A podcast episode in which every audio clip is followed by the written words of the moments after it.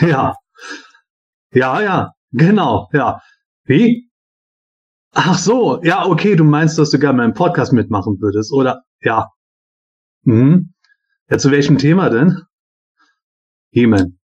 Aha. Ja gut, es gibt ja bei He-Man viele Bereiche, die ach, so allgemein eher. Verstehe. Abholen? Nee, nee, wir holen keinen ab. Ähm, wir machen das über StreamYard, weißt du, und StreamYard. StreamYard. Kennst du nicht. Kennst du Skype? Nein. Nee, per Telefon geht es nicht. Ähm, hör mal, ich muss jetzt aber. Nein, ich. Wie bitte? Ja, klar können wir mal anders weiterreden. Das ist. Ja, gut, wenn dein Bruder sagt, dass du aufhören musst und. Ja, und das Essen fertig. Ja, okay.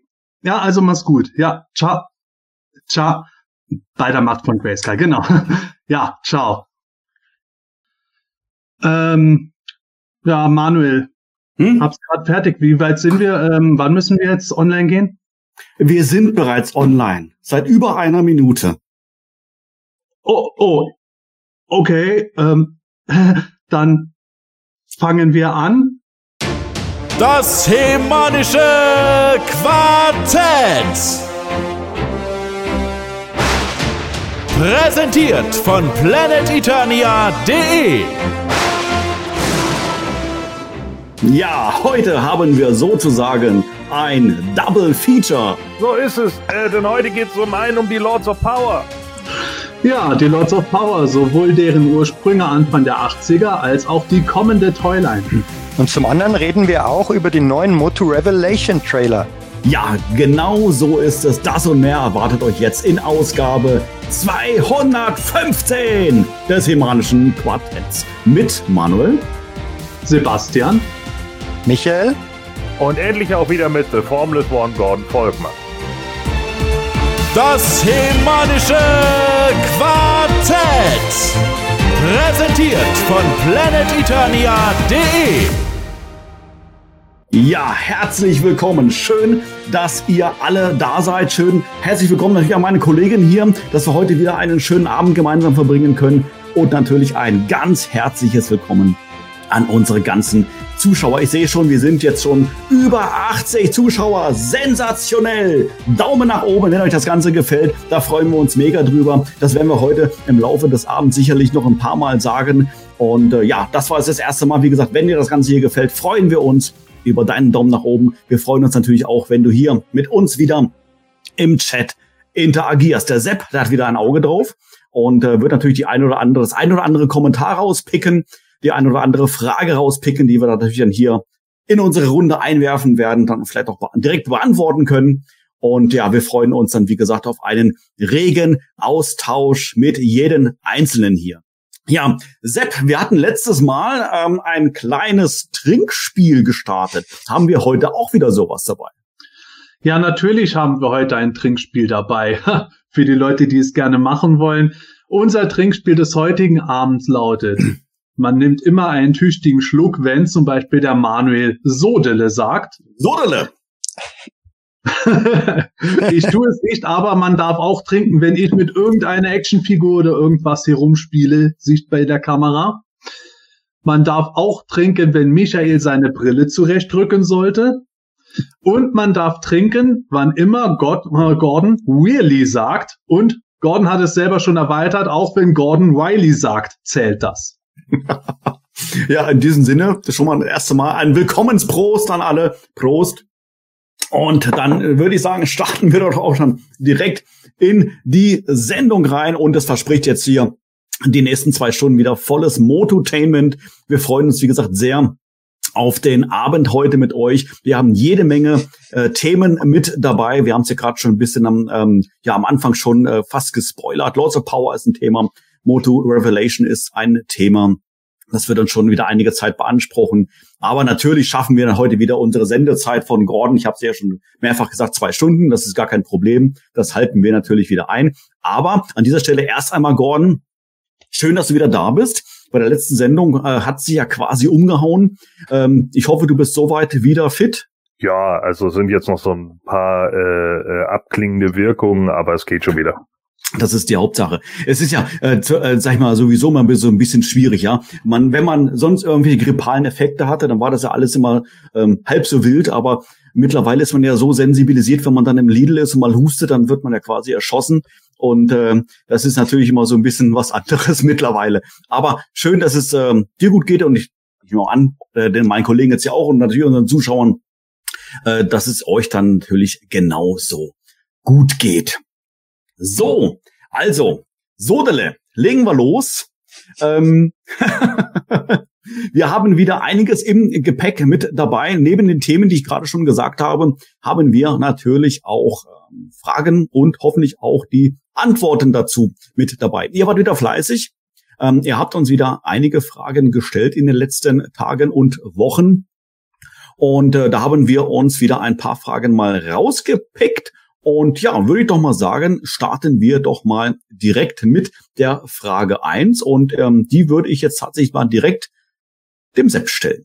So, und zwar kommt die von Trapjaw 99 und ähm, er, er schreibt und fragt, mich würde interessieren, wie der Prozess aussieht, ähm, um die Intros, also bei den und bei den Specials natürlich auch entsprechend die ganze Folge für eine Sendung, also DHQ-Sendung zu schreiben und dann zu produzieren. Hat Sepp dort freie Hand und oder äh, iteriert ihr Ideen untereinander, bis die Story steht? Fragezeichen. Wie lange dauert dies im, im Durchschnitt? Kam es schon vor, dass Vorschläge komplett abgelehnt wurden? Sepp, erzähl mal ein bisschen aus dem Nähkästchen. ich fange mal mit der letzten Frage an. Kam es schon vor, dass Vorschläge abgelehnt worden sind? Ich glaube, es gab nur zweimal den Fall, dass etwas, das ich geschrieben habe, am Ende keine Verwendung fand. Das eine Mal hat es mir selber nicht gefallen und dann war ohnehin was Aktuelles, weswegen ich nochmal schnell was umgeschrieben hatte. Und das andere Mal war durch irgendein äh, Ding, genau. Da hatte ich so viel zu tun, dass ich äh, bis kurz vor Aufnahme noch nichts fertig geschrieben hatte und Gordon hat in der Zeit was geschrieben. Dann habe ich meins aber auch noch geschafft. Und dann haben wir aber gesagt, nee, dann nehmen wir das von Gordon. Das ist auch super, das nehmen wir jetzt. Und dann wurde meins äh, nicht genommen, weil war nicht notwendig. Ansonsten aber ja, ich habe immer freie Hand. Glücklicherweise sind meine heroischen Mitstreiter hier immer sehr entspannt und äh, sagen, boah, ist das scheiße, aber ich mach's trotzdem mit. Und ähm, ja, da gibt, da gibt es eigentlich wirklich keine Einschränkung. Ab und zu gibt es so Dinge, wo vielleicht eine Inspiration von irgendwo kommt oder wo ähm, gerade wenn es um diese äh, Specials, die Hörspiel-Specials, die wir machen, geht, dann äh, vielleicht jemand noch irgendwas spontan hat oder was improvisiert. Aber ansonsten, das wird einfach geschrieben und dann wird es gemacht. Und ja, wie lange braucht man dafür? Das ist ganz unterschiedlich. Teilweise haben wir so Intros oder Vorspänne gehabt, die äh, ganz kurz waren. Das ist natürlich schneller geschrieben. Es gibt auch sehr lange die Specials. Da schreibe ich dann schon eine Weile dran. Da möchte ich jetzt gar nicht in Minuten oder Stunden rechnen, aber das kommt halt je nachdem, wie stark eine die Muse küsst und wie man das dann später nochmal findet, ob man es nochmal überarbeitet. Da kann es dann schon mal sein, dass man etwas in einer halben Stunde schreibt, dann kann es aber auch sein, dass man am Ende zwei Stunden dafür gebraucht hat. Sehr, sehr individuell. Äh, vielleicht dazu noch ergänzend zu sagen, ähm, äh, bei den Musikintros ähm, hatte ich meistens freie Hand äh, und da habe ich auch schon ein weiteres in der Mache. Das wird jetzt irgendwann in den Wintertagen nochmal auf euch zukommen. Ähm, und ja, da dauert es natürlich, das kommt natürlich auch mal drauf an. Ne? Man muss gucken, sitzt die Stimme, passt das jetzt gerade irgendwie vom Rhythmus her oder sonst irgendwie was. Ich bin eigentlich die letzten Male immer relativ schnell dabei durchgekommen, aber es kann natürlich immer mal passieren, dass irgendwas gerade mit der Spur oder so nicht funktioniert. Dann muss man es ein, zwei Mal neu einsingen und teilweise natürlich auch mit mehreren Stimmen. Aber ähm, ich glaube, wir haben jetzt noch nie irgendwie für ein Intro länger gebraucht als irgendwie eine halbe Stunde oder so. Äh, zumindest nicht von der Aufnahme her. Wenn das dann hinterher in die Bearbeitung geht, ist es noch wieder was anderes. Man muss da natürlich mhm. auch Stefan unbedingt nochmal lobend hervorheben, der natürlich Absolut. immer wieder Soundeffekte etc. raussuchen muss. Ja. Ich habe das ja auch mal gemacht für eine unserer, äh, ich weiß gar nicht, war das auch eine Weihnachtsfolge, wo wir da irgendwie auf Sylt abgestürzt sind oder was. Ähm, da habe ich, da hab ich ja auch ja. mal, da habe ich ja auch mal Soundeffekte ja. für gemacht und so, weil wir uns das aufgeteilt hatten, weil das einfach zu viel war und Stefan auch gesagt hat, das schaffe ich nicht alleine. Und da habe ich dann auch einen Teil mitgeschnitten und so weiter und so fort. Und das dauert natürlich immer, ne? Also es dauert immer, bis man mhm. erstmal die ganzen Soundeffekte zusammen hat, dass es auch irgendwie passt. Und manchmal muss man eben auch Soundeffekte selber kreieren, weil äh, äh ich glaube, ich habe irgendwie so ein abstürzendes äh, UFO oder sowas, da habe ich den Soundeffekt halt selber äh, äh, gemacht. Das dauert dann immer so ein bisschen, aber bei den normalen nutzen wir jetzt ja meistens nicht, äh, ja nicht immer die die äh, schlimmeren Soundeffekte, sagen wir mal. Hm. Ja, richtig. Und auch da ist es ja ganz unterschiedlich. Ich weiß, dass wir im Schnitt so für ein Special dann so zwei Stunden aufgenommen haben. Manchmal ein bisschen mehr, manchmal ein bisschen weniger, je nachdem, wie viele Leute und wie, wie viele Takes wir gebraucht haben. Aber so viele normalen Podcast-Folgen, wenn man da jetzt einen Durchschnitt hat, ein bisschen Soundeffekt und so, da ist der Stefan natürlich ein bisschen mehr beschäftigt, als wir es meistens in der Aufnahmezeit brauchen. Da sind wir dann auch nicht viel länger beschäftigt als die Zeit, die es dann am Ende in der Folge läuft. Es sei denn, jemand verspricht sich fünfmal hintereinander was. Bei uns Vollprofis natürlich nie vor. Nein, auf keinen Fall. Ach, herrlich. Ja, da gab es schon so manche lustige Anekdote. Also eigentlich müsste man sich das tatsächlich mal alles anhören und äh, nochmal so diese äh, Best-of-Outtakes irgendwie dann äh, raus, rausziehen und nochmal vielleicht irgendwo in einer gesonderten Folge irgendwo mal einspielen oder sowas alles. Das war schon teilweise schon schon sehr, sehr komisch, sehr, sehr witzig. Speziell bei den Specials war es natürlich immer genial. Ja. das stimmt, das stimmt, das stimmt. Also ich bin, ich bin wirklich froh, ähm, dass wir äh, gerade Sepp und auch äh, du, äh, Gordon, dass wir hier so kreative Köpfe haben, die sich dann sowas ausdenken. Ähm, übrigens, ähm, wer sich jetzt gerade spontan fragt, Gordon und ein Musikintro, die Fraggles, das war, glaube ich, das letzte, ne, was wir hatten, Gordon. Weißt du auswendig ja. gerade, welche Episode das war? Äh, nee, Weiß ich ja, ich, ich kriege das auch nicht mal ganz zusammen. Aber klickt euch mal ein paar Folgen zurück, ist noch nicht ganz Zwei, so lange. 202 oder so? Das kann hinkommen, ja. Also ich hätte auch gesagt größer 200, aber klickt euch mal rein, also sensationell gut und ich bin wie gesagt sehr, sehr froh und dankbar, dass wir hier solche äh, kreativen Köpfe, ich hätte beinahe gesagt Krankenköpfe haben, die sich so einen Scheiß ausdenken. Ja, aber ähm, es ist schon, also tatsächlich kommt es nicht selten vor, dass ich das dann lese, den Kopf schüttel und denke, Gott, das will, wie, wie kommt man auf sowas? Ja, okay, ich sprech's halt ein. Fertig. ja, wie kommt man auf sowas? Wir haben ja unser eigenes Trinkspiel. ja, so, okay, cool.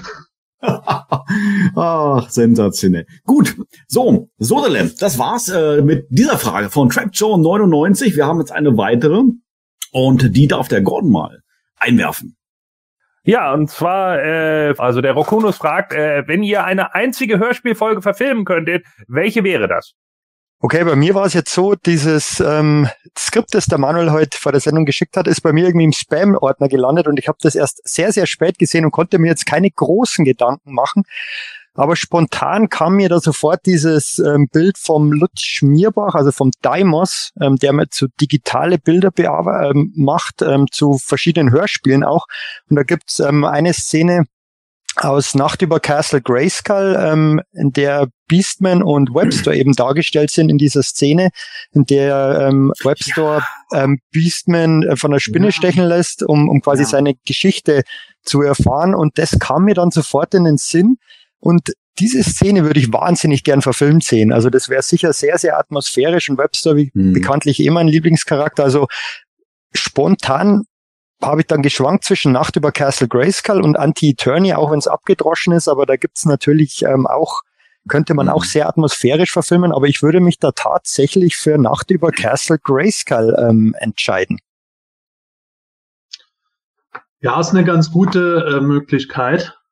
Habe ich gar nicht so weit gedacht. Ich habe ähm, eher relativ weit vorne bei den Folgen überlegt, aber das liegt auch weniger dran, dass ich mir äh, gedacht habe, welche Folge würde sich denn am besten zur Verfilmung eignen, sondern eher nach dem Prinzip, was, was möchte wirklich ich gerne sehen, weil es mir gefällt. Und da wäre natürlich mein persönlicher Favorit sehr weit, sehr weit oben äh, Sternenstaub.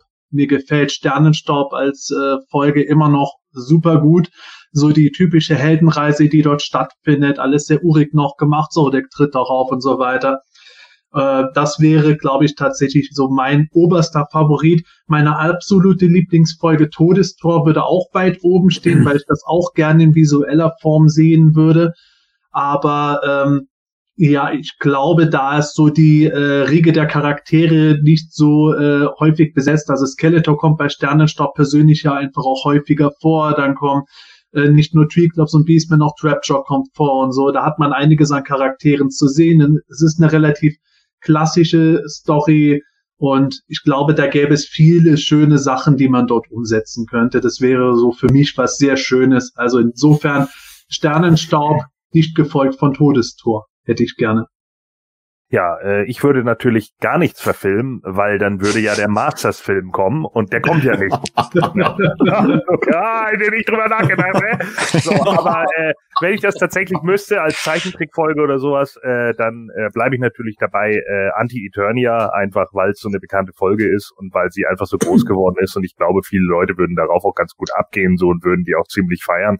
Ähm, und wenn man Anti-He-Man auch richtig darstellt, also nicht so boring wie bei Filmation, dass er einfach nur leuchten leuchtende Augen hat oder wie auch immer, sondern tatsächlich dann auch so aussieht, wie man sie sich vorstellt. Äh, vielleicht auch noch mit, äh, das kannst du noch ein bisschen erweitern mit einigen anderen Anti-Figuren, dass man da halt einen Anti-Skeletor und so weiter und so fort sieht.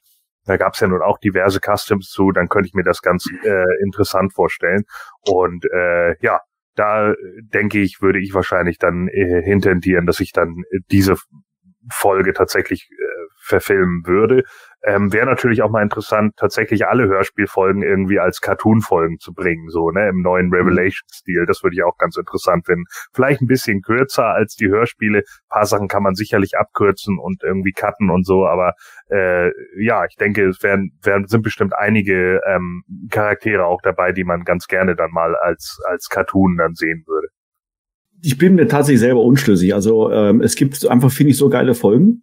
Ähm, die ich mir sehr gut visuell vorstellen könnte. Also natürlich, äh, mein erster Gedanke wäre jetzt auch Anti-Eternia gewesen. Ich lese gerade das Kommentar von Dudel Dieter Dumm. Er hat geschrieben, hat tatsächlich niemand Anti-Eternia gesagt. Doch, haben wir gerade schon ein, zwei Mal ähm, erwähnt gehabt. Ähm, ähm, ich glaube, wer, ich weiß nicht, wer hat gerade gesagt, das wäre ein bisschen abgedroschen. Äh, das habe ich gesagt. Das warst du, genau. Hast du ja gesagt, Michael, weil es ja an sich das Highlight schlechthin ist. Ich würde es gerne visuell sehen. Ich würde es aber jetzt tatsächlich gerade jetzt nicht wählen. Also wenn ich seine Folge wählen würde, ähm, wäre natürlich das Todestor bei mir vorne mit dabei, einfach weil das Todestor ist das Todestor. Da muss man ja gar nicht viel zu sagen. Das ist einfach die Folge schlechthin. Übrigens, Prost an dieser Stelle, ich muss einen Schluck trinken. Der selbst spielt mit Figuren und ah. ähm, Pass auf, dass du dich nicht piekst, Sepp. ja, das stimmt. Und ich habe gerade gerade hier äh, in unserem äh, Chat auch gesehen, das Kommentar ist leider schon rausgerutscht. Ähm, da hat jemand äh, geschrieben, äh, die letzten fünf Folgen. Das wäre natürlich auch geil, weil dann hätte, hätte man natürlich gleich wieder entsprechende Fortsetzungen und so weiter. Und die Story an sich ist natürlich über, die, über diese fünf Folgen hin natürlich grenzgenial. Äh, weil da haben wir ja letztendlich dann alles drin, mit Skeletor gewinnt, Skeletor verliert und so weiter und so fort. Und ähm, das hätte, glaube ich, auch schon Potenzial. So, aber eine Folge soll ich wählen. Deshalb sage ich jetzt trotzdem mal ganz kurz und knapp, ich nehme das Todestor. Ja, super.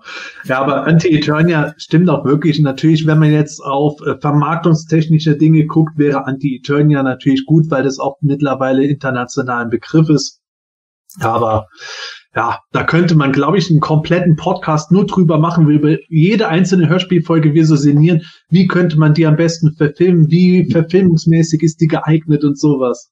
Das wäre, ach, wenn wir nicht die ganze Zeit so viele News hätten, dann hätten wir auch genug Zeit, um mal uns in mehreren Folgen genau so ein Thema zu widmen. Absolut. Aber es schadet nicht. Sepp, lass es uns mal auf unsere Liste schreiben. Und sollten wir tatsächlich mal irgendwann Zeit haben, dann können wir mal solche Themen raus, rauskramen. Wenn, wenn mal wieder. genau, genau. Sehr schön. Gut, ich glaube, die Frage haben wir soweit beantwortet. Sepp, was haben wir noch? Ja, der Dröd fragt, so wie es aussieht, war der Vintage Savage He-Man, also er meint die äh, Figur den He-Man mit den dunklen Haaren, damals ja Teil einer Mail-in-Aktion in Teilen der USA. Wisst ihr, ob die Figur in den 80er noch irgendwo in Europa mal aufgetaucht war? Und hat einer von euch einen in seiner Sammlung? Ich würde mal behaupten, das ist eine gute Frage für den Gordon und den Michael. Mir ist nichts bekannt, dass der ähm, in Europa auch irgendwie erhältlich war. Ich bin mir relativ sicher, dass das nur eine Aktion in den USA war. Ähm, mag sein, dass der dann irgendwie auch über Umwege nach Europa mal gekommen ist, aber die Mail-in-Aktion, denke ich, ist in den USA passiert. Ähm, ich habe ihn persönlich ähm, nicht in meiner Sammlung. Ich finde diese Geschichte um ihn wahnsinnig spannend ähm, und da haben wir ja schon häufig drüber geredet, ähm, ist einfach ähm, so eine Urban Legend einfach oder so einfach wahnsinnig interessant. Aber erstens gibt es den ja ähm, in dem Sinn nicht Mock, sondern nur in diesem Baggy. Und ich glaube, selbst in diesem Baggy ist er nur einmal aufgetaucht. Da gibt es dieses ähm, berühmte Foto, das wahrscheinlich schon mal jeder gesehen hat. Ähm, aber ich weiß, viele sind, ähm, finden diese Figur wahnsinnig toll. Mir gibt die persönlich gar nicht so viel. Ähm, natürlich die Geschichte ähm, drumherum, da gibt's andere Varianten oder, oder seltene Figuren, die, die mir dann persönlich wichtiger wären. Aber wie gesagt, von Europa, dass die nach Europa kam, ist mir nicht bekannt. Ja, das sehe ich ganz ähnlich. Ähm, also äh, ich wüsste auch nicht, dass das da irgendwie gelaufen ist. Es ging ja immer damals über diese angebliche Aktion von Wonder Bread. Ich wüsste auch nicht, dass Wonder Bread jetzt in irgendeiner Weise außerhalb der USA irgendwie was gemacht hätte. Ähm, da gab es ja diesen, äh, ich glaube, in diesem Baggy war ja dieses äh, dieser Zettel mit drin, ne? Äh, äh, buy three, get one free. Also man konnte irgendwie drei Figuren irgendwie von Mattel kaufen, was auch immer das dann war, ob das nur Barbie war oder ich glaube Hot Wheels oder eben Masters of the Universe wenn man drei gekauft hat, dann gab's halt eine noch umsonst irgendwie dazu. Da gibt's dann, gab's ja halt alle möglichen Gerüchte, wie man den jetzt irgendwie erhalten konnte. Einige sagten, es gab, kam über die Sammelpunkte hinten auf den Karten zustande. Andere sagten, es war einfach nur so eine besondere Aktion, wenn man äh, genügend Figuren gekauft hat. Ähm, ja, äh, nichts ist so richtig bewiesen dahinter. Mir wurde vor Jahren mal einer angeboten, aber auch der, der mir den angeboten hatte, konnte mir nicht äh, wirklich glaubhaft versichern, dass der echt ist. Deswegen habe ich damals die Finger davon gelassen, weil es mich auch damals schon irgendwie fast an die 1000 Euro gekostet hätte oder so. Es wäre jetzt wahrscheinlich noch deutlich teurer, aber da ich, wie gesagt, eben nicht davon ausgehen konnte, dass es überhaupt ein Original ist, habe ich eher dann die Finger davon gelassen. Also von daher, äh, I'm not so sure. Hm. Ich möchte an der Stelle mal ganz kurz eine Rückfrage stellen. Ich weiß nicht, wer so jetzt von euch beantworten möchte. Ähm, Sepp, du hast in der Frage vorgelesen, Savage He-Man. Wir werden nachher auch nochmal über einen Savage He-Man sprechen. Heißen die nur gleich, ist das, das tatsächlich die, der gleiche Charakter? Nein, es äh, ist also die Figur, die Vintage-Figur Savage oder Wonder Bread He-Man, wie auch immer man ihn nennen möchte, äh, ist ja kein eigenständiger Charakter gewesen. Das ist ja genau das Ding gewesen. Wonder Bread Team wurde er nur jahrelang genannt, eben wegen den Baggy und den Tüten und weil man gedacht hat, das wäre eine Wonder Bread Aktion wie mit den Karten gewesen. Mit 99-prozentiger Wahrscheinlichkeit weiß man heute, dass Wonder Bread damit nichts zu tun hatte. Und äh, es ist höchstwahrscheinlich sogar so gewesen, dass nicht einmal der Baggy und dieser Beipackzettel wirklich bei der Figur dabei waren. Die wurde damals mal so verkauft und danach nie mehr. Es ist mittlerweile eher so, dass die meisten davon ausgehen, dass der mal in einem Mailerkarton einfach verschickt wurde, wie andere Figuren auch. Und ähm, äh, der wurde deswegen nur irgendwann Savage Heeman genannt, weil er halt eben keine Rüstung anhatte, die dunklen Haare hatte. Es wurde ja mal sogar spekuliert, ob das ein Überbleibsel von der ersten Produktion war, als Masters of the Universe vermeintlich noch eine Conan-Toyline sein sollte.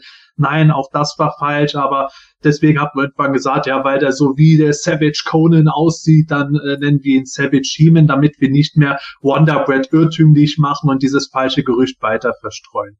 Und äh, Zugleich bei äh, Revelation der Savage Demon, der wird deswegen Savage genannt, weil er halt einfach so wild ist und halt eben so barbarisch hereinrennt, so wie man Conan aus vielen Comics auch kennt. Aber die beiden haben nicht wirklich was miteinander zu tun. Und so wie er im ersten, ersten Minicomic letztendlich ähm, als der Heeman aus seinem Dorf rauskommt, hat er auch keine Rüstung an letztendlich und wird ja auch häufig als Savage Heeman dann bezeichnet letztendlich. Ja, der Manuel hat's, hat's zufällig gerade in der Hand, wunderbar. Zufällig, ja. Ähm, ja. Was ich nur interessant finde eigentlich, ähm, weil sich das aus irgendeinem Grund, und ich weiß nicht wieso, etabliert hat bei ganz vielen, dass dieser Savage Heeman oder Wonderbread Heeman die Zodiac-Rüstung anhat in schwarz. Ähm, das sieht man extrem häufig. Ähm, warum auch immer weil auch das ganz am Anfang mal war, dass eine Figur mit dieser Rüstung verkauft wurde und dann ist man davon ausgegangen, ah, das lag okay. bei dem dabei, genauso wie die Many Weapons Waffen in mhm. Rot mal ihm beilagen. Auch da weiß man, beide Zubehörteile, die waren halt mal bei einem Kind damals irgendwo vorhanden und deswegen sind die dazugekommen. Deswegen glauben heute bis viele, dass dieser He-Man, diese Figur mit der schwarzen Sodekrüstung und ein paar von diesen rot-braunen Grayskull-Waffen irgendwo nur vollständig wäre. Aber es ist auch da wieder 99-prozentige Wahrscheinlichkeit, dass die Figur einfach so ohne alles verkauft wurde damals, beziehungsweise verschickt wurde an die Haushalte, die auch immer irgendwie den über die Mail-in-Aktion dann bekommen haben. Ist da nicht auch noch, äh, ist da nicht auch noch irgendwann diese ähm, Ge Gerüchteküche rumgegangen, dass äh, man den nochmal umgemalt hatte für den japanischen Markt, weil man den japanischen Markt auch erobern wollte und die Japaner generell eher dunkle Haare hatten? Das war doch auch noch so ein Gerücht, das irgendwie rumgeschwirrt ist, nachdem dieser He-Man und Skeletor in diesen japanischen Boxen irgendwie, die ja nochmal jetzt, ich glaube, kam die unter Super Seven nochmal neu raus oder so? Äh, äh, die, aber die alten, die gab es ja irgendwie, ne? Und die sind ja dann irgendwie plötzlich versteigert worden auf, auf Ebay und dann ging natürlich sofort wieder so ein äh, riesiger Gerüchteschwall los. Ja, genau das. Und das zeigt auch wieder über wie viele Jahre hinweg. Ich meine, das wurde sogar in Fernsehsendungen ja mal versucht zu eruieren, wo der ursprünglich herkommt. Und es gab da so viele Fantheorien, die einen absurd und äh, sehr schnell auflegbar, aber viele Jahre hinweg konnte man genau solche Sachen spekulieren, weil man es nicht besser wusste und es auch keinen gab, der es besser sagen konnte. Und wie es dann halt immer so ist, wenn das erstmal so im allgemeinen Bewusstsein der Fans festgesetzt ist, dann kommt irgendwann mal einer, kann erklären, warum dem nicht so ist, aber das verbreitet sich dann natürlich nicht mehr so schnell wie die Ansicht, die man äh, zehn Jahre vorher hatte. Genau deswegen halt diese Sache. Es ist ja ein interessantes Thema. Also ich mag sowas immer sehr, sehr gerne, ähm, darüber, darüber zu sprechen, über solche ja, Obskuritäten, sage ich jetzt mal, ja. Und wie gesagt, ich finde es schon faszinierend, dass es dann angeblich so eine Figur gab in den 80er Jahren. Ähm, und dieser Mythos hat sich so äh, aufrechterhalten und oder so in unseren Köpfen manifestiert, dass er sogar bei den Moto Classics als reguläre Figur dann erschienen ist. Und ähm, Finde ich toll, finde ich sensationell. So, aber jetzt verquatschen wir uns ein bisschen. Deshalb kommen wir mal zur nächsten Frage und die kommt von Björn74. Servus Björn, Servus Bernhard, so muss ich natürlich sagen. Schöne Grüße an dich an dieser Stelle. Und ähm, du hast die Frage eingeworfen. Der New Adventures of He-Man Cartoon lief ab September 1990 bei RTL. Habt ihr persönliche Erinnerungen an den Cartoon von damals? Sepp. Äh, ja, tatsächlich. Ähm, ich bin ja nie der größte Freund des Filmation Cartoons gewesen. Wohlgemerkt, es gibt einige Folgen, die ich wirklich super gut finde und sehr mag, aber ich habe nie den Cartoon äh, damals so genau gesehen ähm, wie den New Adventures Cartoon. Da habe ich einfach damals als Kind mehr Folgen von gesehen als von Filmation im Fernsehen, äh, weil das war die Zeit, bevor wir überhaupt selber ähm, äh, Satellitenempfang bekommen haben. Da habe ich den zuerst bei meinen Großeltern immer geguckt. Und dann, als wir den hatten, da weiß ich noch, ich bin von der Schule nach Hause gekommen, dann lief eine Zeit lang He-Man, dann lief eine Zeit lang Bravestar. Und es war für mich immer so äh, schön der Schultagesausklang dann gewesen, zu der Zeit, wo das dann mal mittags lief. Genauso Samstagmorgen, ich habe das richtig verschlungen ist vielleicht auch ein Teil des Ganzen, warum ich die New Adventures bis heute so sehr mag. Aber es war für mich immer so herrlich anzusehen, wie äh, dieser Heeman dann im Intro sein Schwert auf einmal in dem zweiten Griff im Heft festhält und wie dynamisch das wirkte gegenüber dem älteren Zeichentrick, der natürlich die klassischen Designs hatte, aber dann doch ein bisschen, sagen wir mal, harmloser und kindlicher wirkte und weil ich wenige New Adventures Toys hatte, habe ich natürlich über den Cartoon so mehr oder minder mein Spiel ein bisschen mehr ausleben können, das dann verfolgt.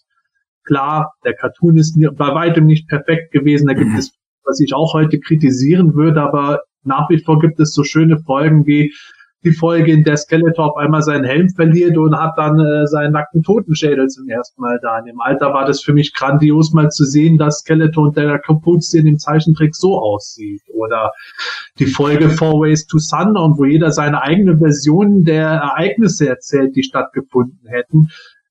Bis heute absolut hilarious. Die Folge ist großartig und insofern, ich verbinde sehr viele positive Erinnerungen mit dem Cartoon und sehe mich heute noch, wie bei Oma und Opa sitze, den gucke, äh, kurz nachdem ich Marmeladenbrötchen gefrühstückt habe. also ich kann mich tatsächlich auch noch dran erinnern, ähm, 1990, also wir hatten, damals gab es bei uns kein Kabelfernsehen, äh, wir hatten aber Satellitenfernsehen äh, gehabt und äh, von daher konnte man es natürlich dann da gucken. Ähm, ich bin jetzt gerade schon ähm, am überlegen, welche Uhrzeit kam denn der? Ich krieg's nicht mehr ganz zusammen. War das 17 Uhr, 18 Uhr, 19 Uhr finde ich fast schon zu spät, äh, weil es eine, eine Kinderserie war.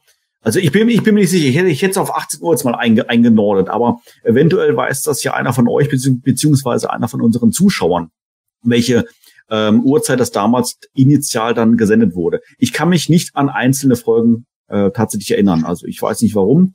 Ähm, aber ähm, ich sag mal so, diese natürlich Hieme mit seinem Pferdeschwanz hinten und sowas alles, äh, ja, so einzelne Fragmente habe ich noch im Kopf, wie ich dann im Wohnzimmer bei meinen Eltern dann auf der Couch saß und mir dann die, die Sendung angeschaut habe. Aber ähm, viel mehr ist da tatsächlich nicht hängen geblieben. Aber um die Frage initial zu beantworten, ähm, ich erinnere mich auf alle Fälle dran, ja. Also der Sepp kann sich sehr gut dran erinnern und ist ähm, vom Cartoon begeistert. Manuel ein bisschen. Ich muss sagen, ich kann mich daran überhaupt nicht mehr erinnern. Ich bin, ich glaube auch fast, dass ich den damals nicht geschaut habe. Also ich habe, ähm, ich kann mich sehr gut an den Filmation Cartoon noch erinnern auf Tele 5 ähm, und natürlich auf den Videokassetten. Aber den New Adventures Cartoon, glaube ich, habe ich damals überhaupt nicht gesehen. Ich habe auch nur noch die ersten Figuren gehabt, ich glaube Skeletor und Optik und dann war da bei mir auch relativ schnell Schluss. Ähm, und um die Frage kurz zu beantworten, ich kann mich nicht dran erinnern. So, also äh, zuerst mal festhalten, äh, 1990 war das nicht RTL, sondern natürlich RTL Plus. Uh. Ja. So. ne? Denn da hatte RTL noch nicht geändert. Das heißt also, da war es noch das geile alte Zeichen mit diesem RTL mhm. ineinander und das kleine Plus in dem L äh, ausgeschrieben. Und ähm, ich bin mir nicht ganz sicher, ob die tatsächlich nachmittags liefen. Also ich weiß noch, dass ähm, hier, also wir hatten äh, wie du Manuel auch kein Kabelfernsehen. Wir hatten hier tatsächlich nur drei Sender, äh, ARD, ZDF, N3 und dann kam noch der Däne TV2 mit dazu. Und wenn die äh, Frequenz mal ganz gut stand, dann war äh, äh, dann war tatsächlich der der äh, Kanal, der noch mit reinkam, DR1 und ich meine ab 91 kam dann RTL Plus und Sat1 bei uns einfach frei mhm. über Antenne äh, mhm. empfänglich. Und da lief er auf jeden Fall, das weiß ich, äh, da lief er morgen morgens, am Samstagmorgen. Und zwar äh, muss das immer so zwischen, ich glaube, äh, der lief unter witzigerweise auch mit in der Marvel Zone da hatten sie immer so eine, ähm, da hatten sie auf RTL Plus immer so eine, so eine, ja, Vignette über alle möglichen Action-Serien. Und da liefen dann äh, meistens, äh, was weiß ich, Incredible Hulk, da lief Spider-Man and His Amazing Friends, Spider-Man 5000, äh, dann liefen auch diese ganzen alten Jack Kirby-Cartoons, so Mighty Thor und, und äh, hier Submariner, also Prinz Namor, Iron Man, die alle... Wo sie einfach nur die Comic-Panels dann animiert Ja, haben. genau, genau. Die wurden dann so zwei teilweise in zwei Phasen Animationen, ne, mit so mit Krackpau unterlegt. Ähm, genau, und Thor gab's glaube ich auch noch und das lief halt alles irgendwie und ich bin mir relativ sicher, da lief das äh, eine Zeit lang nach Bionic 6. Und ich bin der Meinung, dass Bionic 6 immer so um 11 Uhr, 11 Uhr 20 lief und danach kam dann äh, He-Man The New Adventures. Ich weiß noch, dass ich ähm, He-Man The New Adventures damals als relativ albern empfand. Äh, ich weiß nicht genau warum, aber es waren so andere Serien, also andere Action-Serien, die vielleicht auch Bionic Six, die sich da irgendwie so ein bisschen ernster genommen haben oder keine Ahnung, aber ich erinnere mich noch an so eine Szene, da hatte ähm, Skeletor äh, welcher ist das? Disc of Doom Skeletor ist es, glaube ich, ne? Der die, die, die dieses Visier ja. vor dem Kopf mhm. hat. Ne? Ähm, das haben sie ja ganz gut hingekriegt, dass er eigentlich auch immer, wenn ein neuer Skeletor, also eine neue Variante irgendwie kam, dass die auch in der Serie aufgetaucht ist. Das fand ich erstmal gar nicht doof. Ähm, und da war dann irgendwie Disc of Doom Skeletor und äh, Flock, der ja bei uns Brack hieß, aber in der Serie trotzdem die ganze Zeit Flock oder Floggy genannt wurde. Floggy. Weil auch ein bisschen anstrengend war, ja, so ein bisschen anstrengend. Und dann sah ich die beiden irgendwie Skeletor und Flock Arm in Arm, die irgendwie so in der Kamera längs tanzten, weil sie sich gefreut haben, dass irgendein Plan aufgegangen ist. Und ich saß da schon so als Kind so, Alter, irgendwie ist das, albern. So, ich weiß nicht, was da los ist. Also wenn ich dann dagegen so irgendwie an Shredder denke, der alle Leute die ganze Zeit immer nur beleidigt hat, ihr Produkte einer mitterlächtlichen Tanzpause. So, ja, Krang, in diesem Schweinelabor gibt's kein Mutagen X. So, das war irgendwie für mich als, als Teenager oder als Kind war das irgendwie ernster als, als, äh, Master of the Universe, oder beziehungsweise nicht mehr Master of the Universe, sondern He-Man The New Adventures. Aber nichtsdestotrotz habe ich natürlich immer noch das Theme, habe ich natürlich immer noch im Ohr, ne? Auch, äh, dass natürlich auch das Intro äh, wieder deutlich besser gezeichnet war als äh, der Rest der Serie, ne? Was man ja bei ganz vielen Serien hatte, weil die Intros immer von irgendwelchen japanischen Studios übernommen wurden und dann mega Lichteffekte und Schatten hatten und du dachtest so, boah, ist das denn jetzt für eine Serie? So auch bei Thundercats war das ja genauso, ne? Wo dann äh, Geparda irgendwie ganz schnell da längs läuft und alles flashy und keine Ahnung und fancy und du denkst so, oh, krass, der, die will ich gucken, das schockt ja voll. und dann guckst du die Serie und denkst, hm, irgendwie sind diese Effekte nicht mehr da. Aber naja, gut. Das ist, ja, das ist mir schon damals als Kind aufgefallen. Ich glaube, deswegen waren so viele damals von, von der X-Men-Serie so beeindruckt, weil die teilweise diesen Stil mit den ganzen Schatten etc. so beibehalten hat. Und, der, und genauso wie mit Batman, die Animated Series, weil, weil da einfach mehr mit Lichtreflexen und Schattenreflexen gearbeitet wurde. Und ich glaube, das war eine der, warum, warum die einfach besser angekommen sind. So. Hm. Aber wie gesagt, also meine, meine Erinnerungen daran sind ein, ein, trotz alledem eigentlich durchweg positiv. Ich, ich fand halt manchmal einfach nur, die ist ein bisschen goofy, aber ha, hallo, es lief auch Beverly Hills Teens. Also das habe ich auch geguckt und das war auch dumm. ja, man hat bei den Serien, denke ich, auch immer wieder gesehen, die waren auch teilweise Produkte ihrer Zeit. Die Filmation-Serie, die hat etliche Highlights, aber nachher betrachtet, wenn man viele Folgen sieht, äh, da denkt man, da merkt man auch irgendwo, dass da halt schon äh, federführend auch Leute dran waren, die so lange dran waren, die hatten einen damals schon veralteten Stil gehabt. Spätere Serien sind dann mutiger geworden. Aber ähm, ich muss auch zugeben, auch wie, wie es im Live-Chat gesagt wurde, der New Adventure Skeletor, der schon sehr, sehr albern war, das ist natürlich harter Tobak, wenn man Skeletor von anderen Quellen her kannte. Für mich war es auch wiederum immer harter Tobak, Skeletor nicht wie in den Hörspielen irgendwo zu erleben. Fand aber den Aspekt ganz äh, interessant, dass er so eher so der Berater im Hintergrund äh, war, der Vlog hat machen lassen, aber eigentlich in Wirklichkeit doch das Heft komplett in der Hand hatte. Das waren so äh, Aspekte, die mir gefallen haben an der Serie und das Alberne ist mir, glaube ich, deswegen erst später so aufgefallen, weil ich schlichtweg zu der Zeit noch so jung war. Ich meine, ich glaube, ich bin unter uns Vieren hier noch das Baby, äh, hm. weil ich ja zur Erstausstrahlung so neun bis zehn Jahre ungefähr alt war. Und ihr wisst selber, wie das ist, wenn man zu der Zeit schon zwölf, dreizehn oder noch älter war, dann hat man das natürlich ganz anders wahrgenommen als jemand, der gerade froh ist, wenn er seine Kommunion oder Konfirmation erst hinter sich hat. Hm. Wobei ich glaube, ich muss korrigieren, der Michael, der ist erst 29, also von daher oh. äh, ist er doch, glaube ich, der Jüngste hier von uns. Zumindest nicht so ganz, nicht ganz, nicht ganz, nicht ganz. oh, herrlich, herrlich, herrlich. Ja, also New Adventures äh, ist ein Thema für sich. Ähm, ich glaube, wir haben auch schon sehr viel Content über die New Adventures auch schon produziert auf Planetonia. Äh, herzliche Einladung, da mal vorbeizuschauen in unserem News-Archiv. Wir haben Thementage gehabt über die News New Adventures äh, wir haben auch schon Podcast-Episoden, glaube ich, auch schon gehabt, äh, wo wir das Ganze uns mal ein bisschen mehr gewidmet haben. Und äh, gibt natürlich auch jede Menge Reviews über die Figuren, nicht nur die Vintage, also Vintage, also ihr wisst, was ich meine, die alte New Adventures Figuren, sondern auch natürlich auch die, Anführungszeichen, neuen Classics-Inkarnationen und so weiter und so fort. Also es gibt jede, jede Menge neuen Content und wenn du total darauf abfährst, dann kannst du dich natürlich auf PE einloggen und dein PE-Layout ändern. So, und zwar in New Adventures. Und dann strahlt alles in New Adventures Farben auf wenn du das möchtest. So, aber kommen wir zur nächsten Frage. Und ich glaube, die hat der Michael auf dem Schirm, oder? Genau. Der Bad Computer fragt, mit der He-Man 21 Serie hat Mattel uns ein Beispiel gezeigt, was sie sich unter einer modernisierten Version von Motu vorstellen. Eine Version, die sich ja doch in vielen Bereichen sehr stark von unserer klassischen Vorstellung der Motu-Welt entfernt. Müssen wir damit rechnen, dass auch eventuell weitere Umsetzungen für die Massenmedien wie ein Film stark von der uns bekannten Motu-Welt abweichen werden, um dem breiten Publikum beziehungsweise der neuen Generation punkten zu können?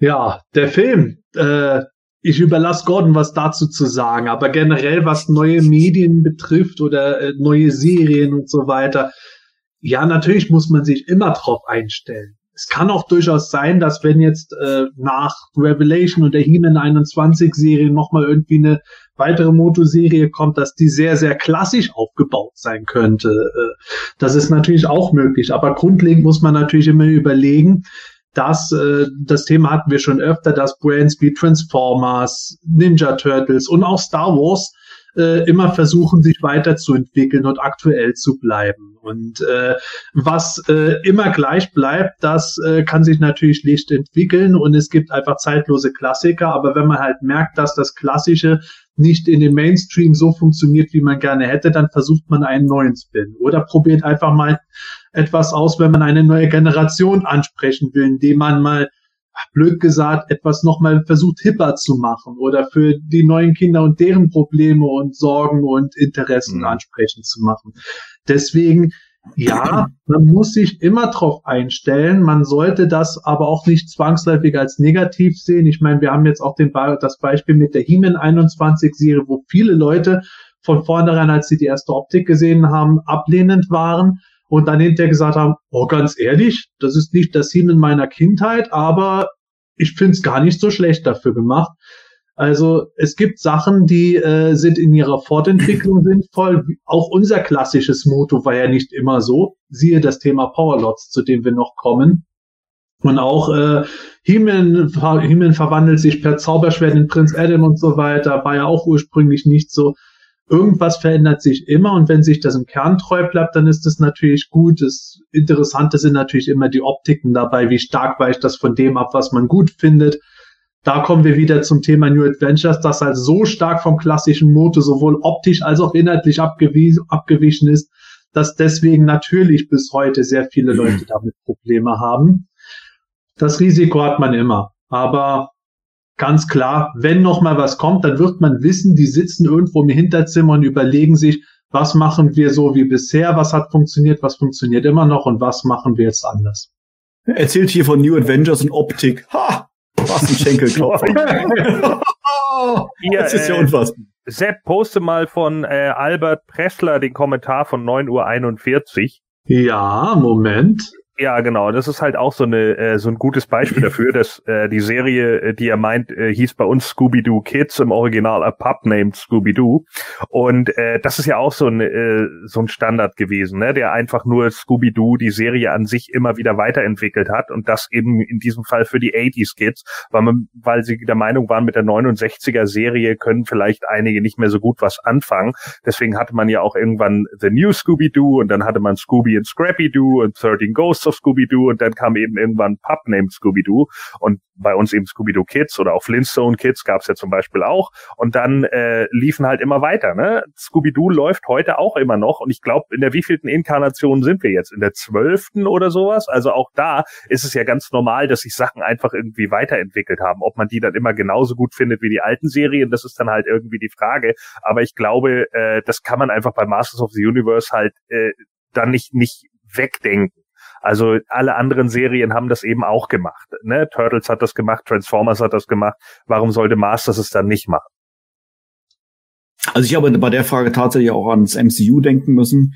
Ähm, ich weiß, selbst haben wir, glaube ich, auch schon wieder schon drüber gesprochen gehabt, dass natürlich sehr viele ähm, Elemente aus den Comics übernommen wurden, aber auch sehr viele halt auch nicht, um das Ganze Mainstream tauglich zu machen. Und ich denke, das ist ja niemanden äh, für niemanden ja äh, förderlich, ähm, wenn ich einen He-Man-Film sehen will, aber vorher noch 50 Comics lesen muss oder 85 Podcast-Ausgaben hören muss, damit ich überhaupt verstehe, um was es geht. Völlig überspitzt formuliert. Also von daher glaube ich schon, dass das ähm, vielleicht geschichtlich teilweise einfach, ja, vermainstream, was für ein Scheißwort, aber ihr wisst, was ich meine, äh, dass das dann vielleicht dann irgendwie dann stattfindet. Ja, entweder im Großen oder im Kleinen. Subtile Veränderungen fallen halt natürlich meistens nicht so stark auf, es sei denn, man ist so ein Übernerd wie ich, der äh, sich sowas besser merken kann als seine Telefonnummer. Aber ähm, ganz klar, gerade das MCU ist das perfekte Beispiel, woran man sieht, dass Veränderungen äh, häufig positive Ideen haben können äh, ich habe mit dir schon über so viele Dinge geredet, wo ich gesagt habe, ah, in den Comics war das anders und so und so. Bei manchen sage ich dann, ah, das fand ich da besser gelöst. Bei anderen sage ich, boah, für filmische Umsetzung perfekt gemacht, viel besser als die Vorlage sogar. Da haben sie aus Fehlern gelernt. Und das ist natürlich das Einfachste. wenn etwas vorher nicht so beliebt war, dann fällt es leichter, das zu optimieren. Wenn etwas vorher bei dem äh, bisherigen Fandom gut ankam, wird es immer schwer sein, das irgendwo äh, so zu machen, dass es auch weiterhin gut ankommt, weil die Leute dann natürlich mit Argusaugen draufschauen, ob ihr geliebtes Franchise oder ihr geliebter Charakter äh, auch wirklich so wieder umgesetzt wird, wie sie es sich mhm. wünschen. Mhm. Problematisch ist es halt, wenn, wenn, wenn dann Veränderung zum Selbstzweck wird letztendlich. Wenn es irgendwie sinnvoll und organisch irgendwie ein, ähm, eingebaut wird und, und es im, im, in der Story Sinn ergibt, ähm, glaube ich, hat keiner groß ein Problem mit Veränderung. Aber wenn es halt dann wirklich zum Selbstzweck wird, ähm, haben wir ja teilweise auch bei, bei, bei bestimmten Sachen gesehen, ähm, da, dann, dann reagieren halt die Leute allergisch drauf. Und es ist auch meiner Meinung nach extrem wichtig, was man halt für ein Zielpublikum ansprechen will. Es ist klar, dass die He-Man 21 Serie komplett anders ist, weil es auf mhm. Kinder abzielt, als zum Beispiel Revelation oder wenn ähm, irgendeine, ja, haben wir auch schon drüber gesprochen, wird interessant, was, wenn die mal kommen sollte, diese Shira Live-Action-Serie auf Amazon, das hängt halt extrem davon ab, wen man erreichen will. Und ähm, je mehr ich wahrscheinlich die die ältere Generation, also uns letztendlich erreichen will, desto, desto mehr Fanservice und, und Anknüpfungspunkte an die, an den, an die alten Lore muss ich letztendlich, oder ist sinnvoll, das zu haben, weil, weil die, viele das halt einfach auch sehen wollen. Ja, und weil es, äh, ich denke halt auch, es, es ist ja natürlich auch immer eine Gratwanderung, ne? Wie viele neue Leute fange ich ein, aber wie viele von den alten hole ich auch ab? Gerade für die Leute, die natürlich auch ihre Sache an den Mann bringen wollen. Ich meine, das wollen sie ja nun mal schließlich alle. Es geht ja letzten Endes auch um Profit, ne? Was? Was? So, Nein. das ist ja eben genau der, der Punkt. Und ich denke, wenn man immer so die Gratwanderung schafft, dass man Fanservice mit einbauen kann, aber auch immer noch neue Leute abholt, so wie es zum Beispiel das MCU, finde ich, sehr gut macht, ne? die immer wieder Gags für, für äh, Marvel-Comic-Leser mit reinbauen, ne? die dann im Hintergrund irgendwas sehen und sagen, oh krass, guck mal, was weiß ich, äh, Beta Ray Bill im Hintergrund oder so, ne? Und, und gehen total ab, wenn natürlich der Casual da sitzt, was, wer, was für ein Beta? So, ja, äh, das ist natürlich dann äh, für die überhaupt nicht nachvollziehbar, aber natürlich für die Langzeitfans absolut super. Und mhm. genau darum geht's natürlich. Die Leute, die sich über solche Sachen aufregen oder sagen, öh, das ist nicht mehr mein Marvel oder das sind nicht mehr meine Masters oder sonst irgendwas, die wirst du natürlich immer haben. Das ist vollkommen klar. Die leben in ihrer Nische und die wollen auch nur das und dafür ist es ja auch da. Also ich meine, das, das können sie ja auch machen. So, ne, wie man im Hintergrund von Michael sehr gut sehen kann, da ist eure Nische. Ne? Die, die, die habt ihr ja auch weiterhin. Es ist ja nicht so, dass jetzt irgendjemand, weil er äh, die neue Serie gut findet, zu euch nach Hause kommt und sagt, ne, das war's. So, jetzt stell ich dir hier die neuen Figuren hin, leck mich am Arsch mit deinem alten Kram. So, so läuft's. Äh, äh, da melde ich mich schon mal an, wenn jemand dann den äh, ähm, Twistword auf US-Karte abgeben will. Bitte melden. den nehme ich auch. Äh, den fehlt mir auch noch. Also ich finde das äh, sehr, sehr interessant, das Thema mit, mit äh, Neuinterpretation. Ähm, Michael, du hast es gerade schon gesagt, He-Man 21 ist natürlich so eine Serie, die sich da extrem äh, frei auf neuem Feld äh, quasi bewegt, sehr, sehr viel neu interpretiert hat, aber auch, sag ich mal, in das, was jetzt für uns als Adult Collector äh, sage ich mal schon äh, ausgerichtet ist, auch da gibt es ja Neuinterpretationen. Nehmen wir jetzt beispielsweise mal Scareglow als äh, Charakter, der wurde ja schon mehrfach, äh, eigentlich in jeder Line mehr oder weniger ist er aufgetaucht und hatte mehr, mehr oder weniger immer wieder zwar das gewisse Grundlayout, aber doch schon wieder gewisse äh, Neuinterpretationen. Und das bringt uns eigentlich jetzt auch schon zum, zur ersten News, äh, die wir ansprechen wollen. Und zwar äh, Scareglow, Mondo Scareglow, ähm, das ist ja quasi so, äh, ja, die, die, die jüngste Inkarnation, kann man schon fast schon sagen, von äh, Skeletors bösen Geist. Und ähm, den gab es jetzt kürzlich, glaube ich, ja auch online. Ich glaube, es war auch wieder, auch wieder online zu bestellen. Aber das kann Sepp mal für uns mal zusammenfassen. Ja, genau. Wir wussten es schon vorher, beziehungsweise schon lange vorher, nachdem äh, dieser klassische Mondo-Skeletor überhaupt vorgestellt wurde. Also von Mondo ein äh, Scarecrow, der äh, eher im Stil der Vintage-Figur gemacht ist. Da war schon klar, der wird irgendwo im Halloween drumherum wohl irgendwo vorzubestellen sein. Dann war es sogar noch ein bisschen früher, nämlich am Dienstag, den 90. Oktober, konnte der Mondo-Shop vorbestellt werden, war ein Mondo Exclusive, mehr oder minder wieder eine sehr überschaubare Produktionsmenge. Ich glaube, ich gucke jetzt nicht genau nach, aber ich meine, es waren wieder nur 1000 Exemplare, die produziert wurden. Ja. Und ja, wie man es anhand von so einer Produktionsmenge dann schon fast erwarten konnte, der war äh, binnen äh, gefühlt Sekunden, äh, faktisch weniger Minuten schon ausverkauft. Und äh, das hat natürlich entsprechende Wellen geschlagen im Fandom, weil natürlich wieder Leute dann gesagt haben, jetzt bin ich wieder leer ausgegangen, ja, was soll das denn? Wieso wird davon nicht mehr pro produziert? Witzigerweise in unserer PE-Dinner-Gruppe, die meisten haben einen erwischt oder äh, haben von jemand anderem eine Hilfe bekommen, einen zu kriegen.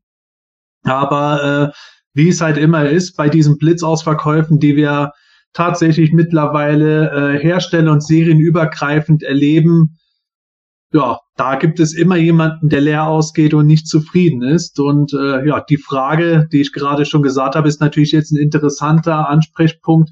Äh, wieso wurde nicht mehr produziert? Hätte Mondo da nicht wissen können, dass da der Demand recht hoch sein wird? Konnte Mondo da überhaupt was dran machen oder nicht?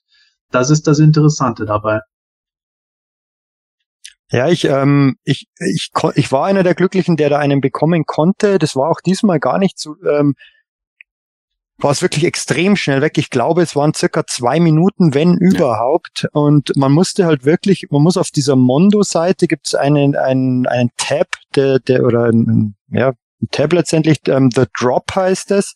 Da gibt's bei bestimmten Produkten läuft da sogar ein Timer runter und wenn dieser Timer aus ist, tauchen die da auf und zwar erstmal nur da und ähm, da kann man dann bestellen und das ist auch bei dem Scareglow eben passiert. Ähm, da war zwar kein Timer, aber der ist halt dann da aufgetaucht da musste man letztendlich extrem schnell sein, was, ähm, was ich da wirklich komisch finde und auch ähm, nicht ganz nachvollziehen kann, dass Mono das so gemacht hat, weil wenn selbst der Keldor, bei dem es, glaube ich, auch 1000 Stück war oder 800, ich weiß es gar nicht mehr, ich glaube 1000, selbst der war ja blitzschnell weg.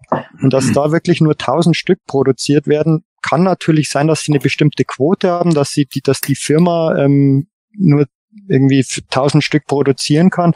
Ich glaube nicht, dass ähm, sie von, also ist meine persönliche Meinung, von Mattel solche strikten Vorgaben bekommen, weil bei ihren regulären Figuren haben sie ja auch immer ähm, Limited Releases, wie den Hordak, der jetzt auch bei mir verschickt wurde. Da freue ich mich schon drauf. Auf den gibt es mit Sicherheit auch wieder ein Video.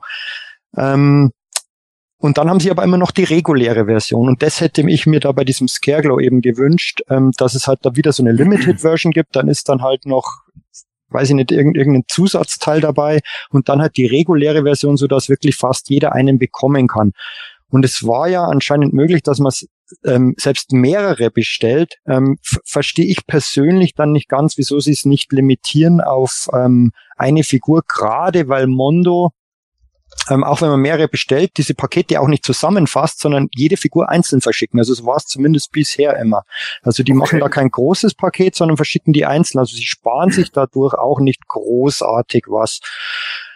Was ich allerdings völlig überzogen finde, ist, wenn da Petitionen gestartet werden im Internet, ähm, dass man ähm, Mondo dann ähm, per Petition mitteilt, dass, dass sie da die, die Produktionsmenge erhöhen sollen. Ich glaube, dass Mondo das sehr wohl sehr schnell sieht dass, dass der Demand extrem hoch ist.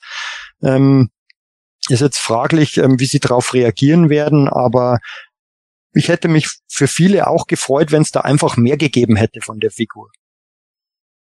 Bin bei diesen Sachen ein bisschen zwiegespalten. Zum einen ähm, finde ich durchaus die Kritik berechtigt, dass es nicht mehr von Scarecrow gab, weil das natürlich gerade von Fanseite, also ich glaube, Mondo ist nicht so weit äh, vom Kunden entfernt, um das äh, nicht gewittert zu haben, dass man da sagen kann, ja, äh, da hätte man einen hohen Demand erwarten können, da hätte man mehr produzieren können. Ich meine, dass man eine gewisse Verknappung macht und sagt, ich möchte nicht mein Lager die nächsten sechs Monate voll haben. Es ist für mich besser, wenn das Ding relativ schnell weg ist, mein Lager ist leer, die Leute haben den Demand, ich kann eventuell später nochmal eine Version bringen, nochmal dran verdienen, das schön und gut.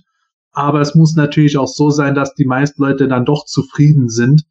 Und äh, ich habe eher so ein bisschen den Eindruck, auch wenn ich mir so ein bisschen Sachen anhöre, wie das bei manchen Herstellern läuft, dass äh, Mondo da jetzt gar nicht so viel unbedingt hätte dran machen können ich weiß nicht, woran es lag, aber wer weiß, ob da vielleicht irgendwas gewesen ist, dass die äh, die Produktion nicht äh, höher machen konnten, weil die Fabrik aus irgendwelchen Gründen, ich meine, in Pandemiezeiten war das ja ohnehin den Fabriken teilweise schon schwierig, zu kommen. Vielleicht konnten die gar nicht mehr produzieren.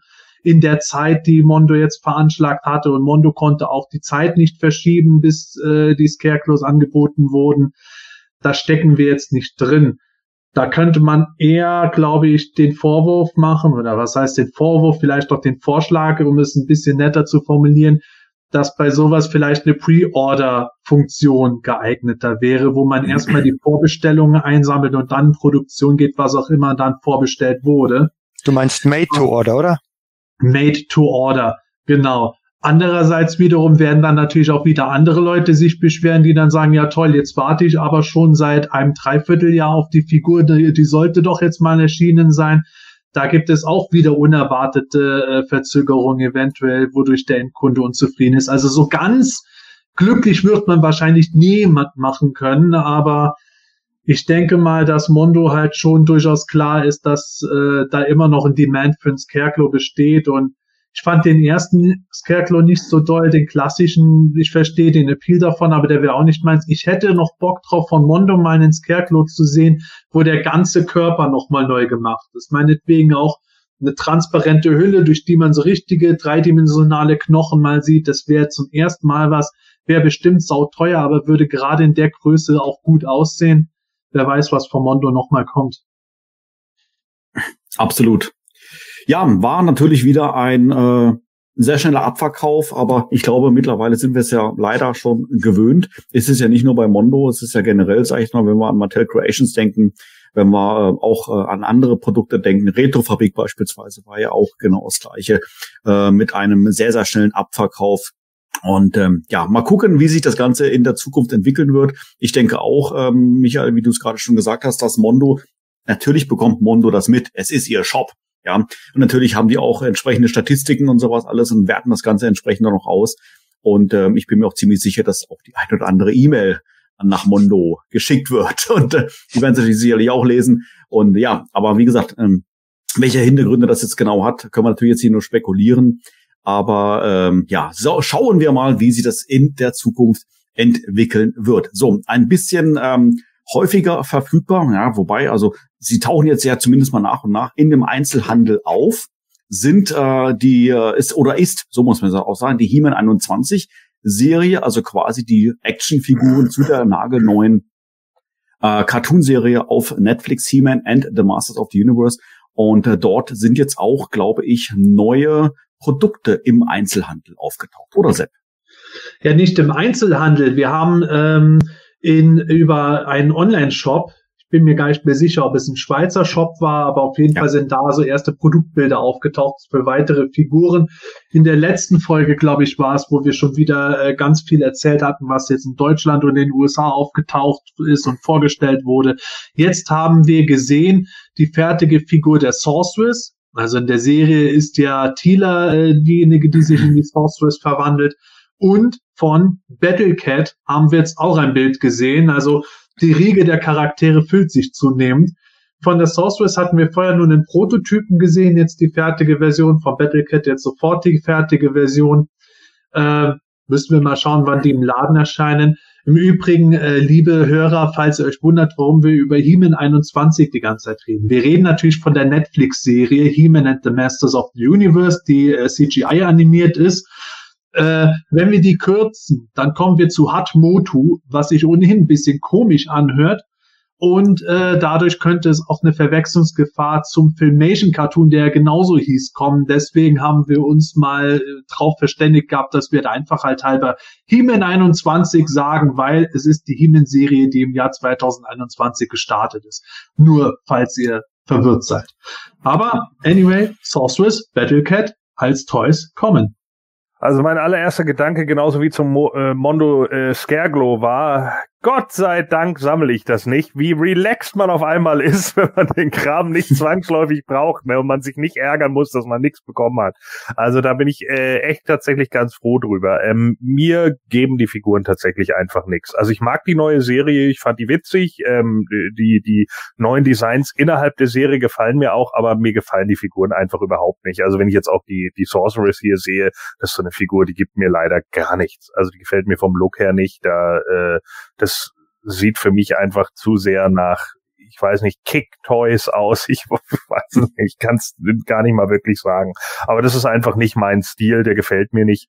Ähm, und äh, das ist aber auch in Ordnung und das ist auch okay so.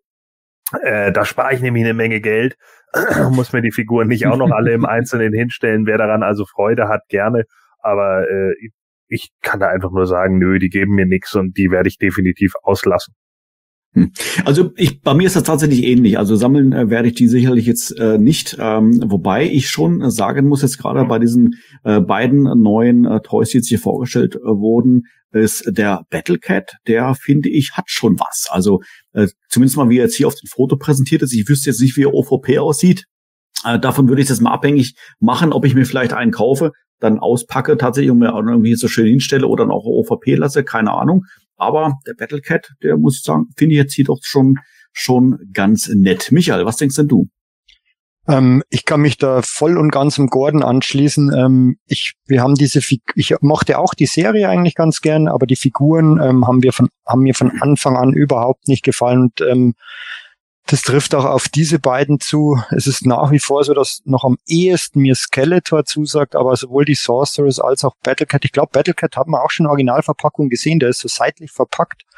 Ähm, mir gefällt auch die Verpackung nicht sonderlich, muss ich sagen. Ähm, habe ich auch schon in etlichen Reviews jetzt gesehen, die soll auch sehr, sehr billig sein, weil das, weil der Blister auch sehr, sehr dünn ist ähm, und dadurch leicht verbeult und verdrückt. Also weiß ich nicht, ob die überhaupt geeignet wären, um sie Mock zu sammeln.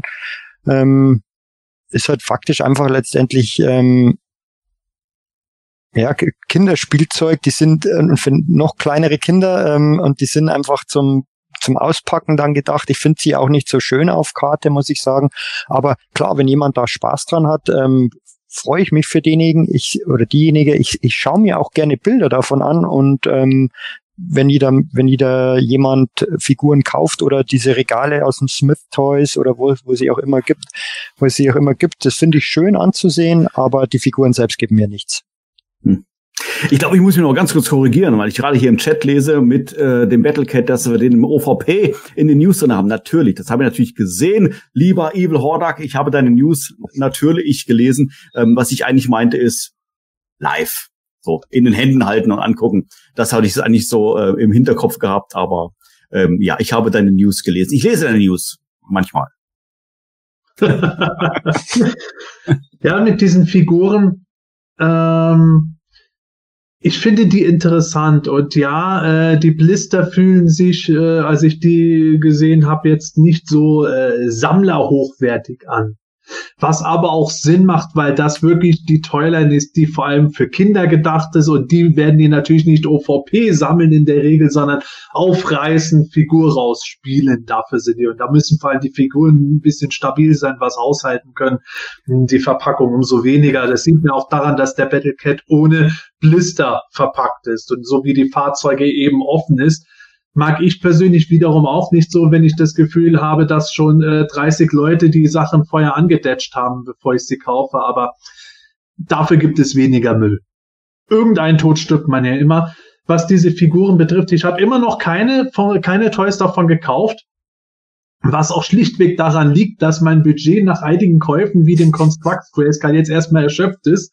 Ich, und ich, äh, ich muss jetzt erstmal wieder ein bisschen was sparen und war, äh, wie ich schon letztes Mal gesagt habe, von den Preisen noch nicht so ganz überzeugt. Und für etwas, von dem ich sage, das triggert mich jetzt nicht äh, so gigantisch, dass ich es unbedingt sofort haben muss, da warte ich lieber noch ein bisschen. Aber ich bin mir sehr sicher, dass ich über kurz oder lang diese Sachen, auch die Zauberin und Battlecat kaufen werde.